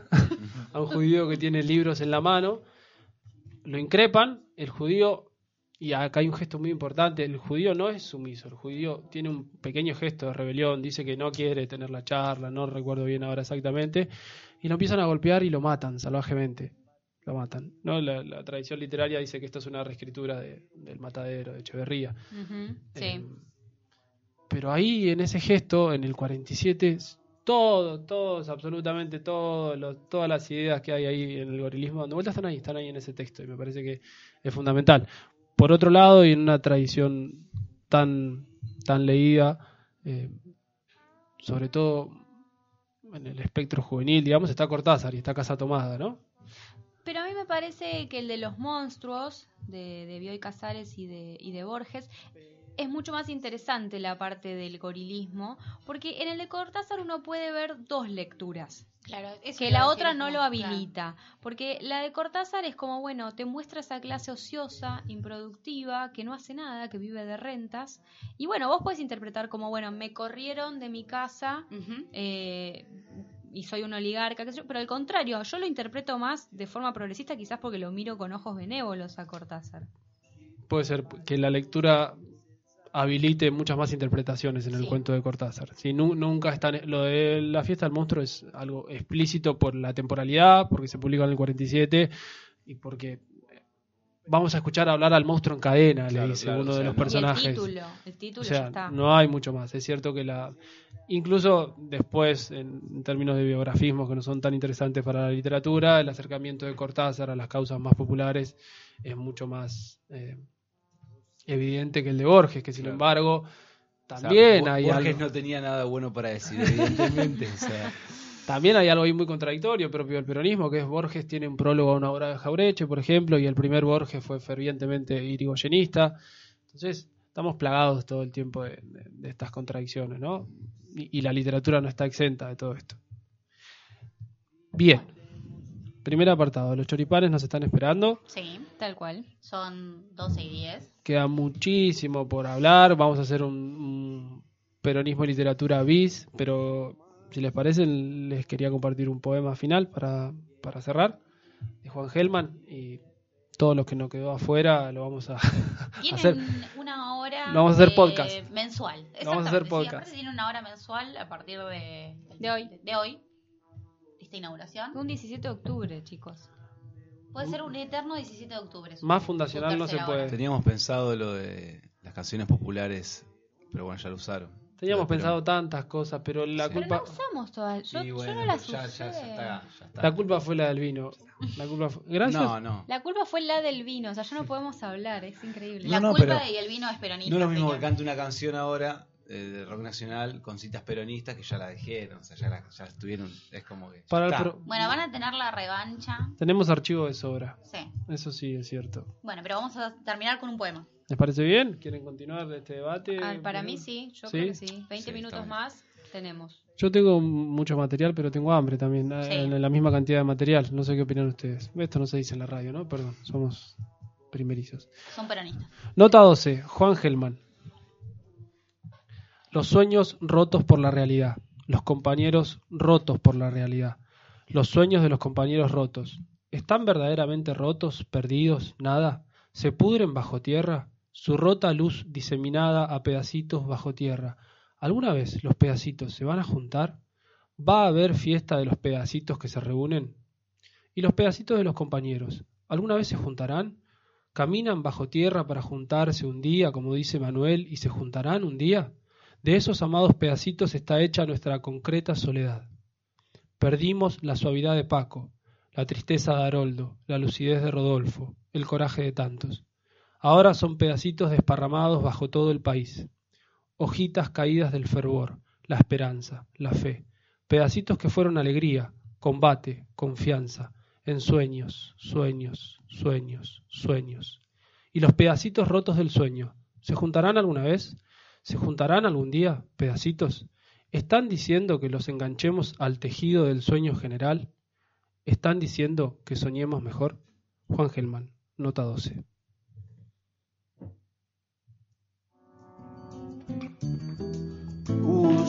Rapazes peronistas, todos unidos triunfaremos e, como sempre, daremos um grito de coração: Viva Perón! Por esse grande argentino que tem sabido conquistar a grande massa do povo, combatendo o Bueno, hemos arribado a nuestro primer tercera hora, nuestra primera tercera hora, perdón, lo dije mal, con Nahuel y con Pablo. Y queremos cerrar un poco más arriba, ¿no? Sí. Lo, lo amerita. Claro, merecemos terminar esto de forma festiva. Así es. ¿Qué tenemos, Pablo? Bueno, eh, están los cánticos de la juventud peronista. Eh, ¿Cuál íbamos a poner? No me acuerdo. o sea, Ay, no, no, esto es terrible. no, no, no, o sea, yo soy terrible. O sea, yo La soy próxima terrible. no los vamos a Yo no me acuerdo, lo hablamos recién, pero mi- o sea, no me acuerdo. Y dale, dale, Juan Perón. Y dale, dale, Juan Perón. Y Vamos a dale, escuchar y dale, dale, Juan Perón por la juventud peronista. Vamos a escuchar esto y nos vamos a comer los choripanes mientras ustedes se quedan en realidad escuchando este tema. Nosotros no lo vamos a escuchar. Nos encontramos en el próximo Ilucio, que ya es el número 10, Melania. Sí, no fue marketing. No, no fuimos, es verdad, no, No fue magia. No, fue magia y no fue marketing. Yo creo que merecemos hacer otra comilona el jueves que viene. Sí, es verdad. Bueno, nos vamos de este Ilucio extendido. Eh, vamos. Vamos, otro, dale, dale. Y quiero a matar por el proyecto nacional.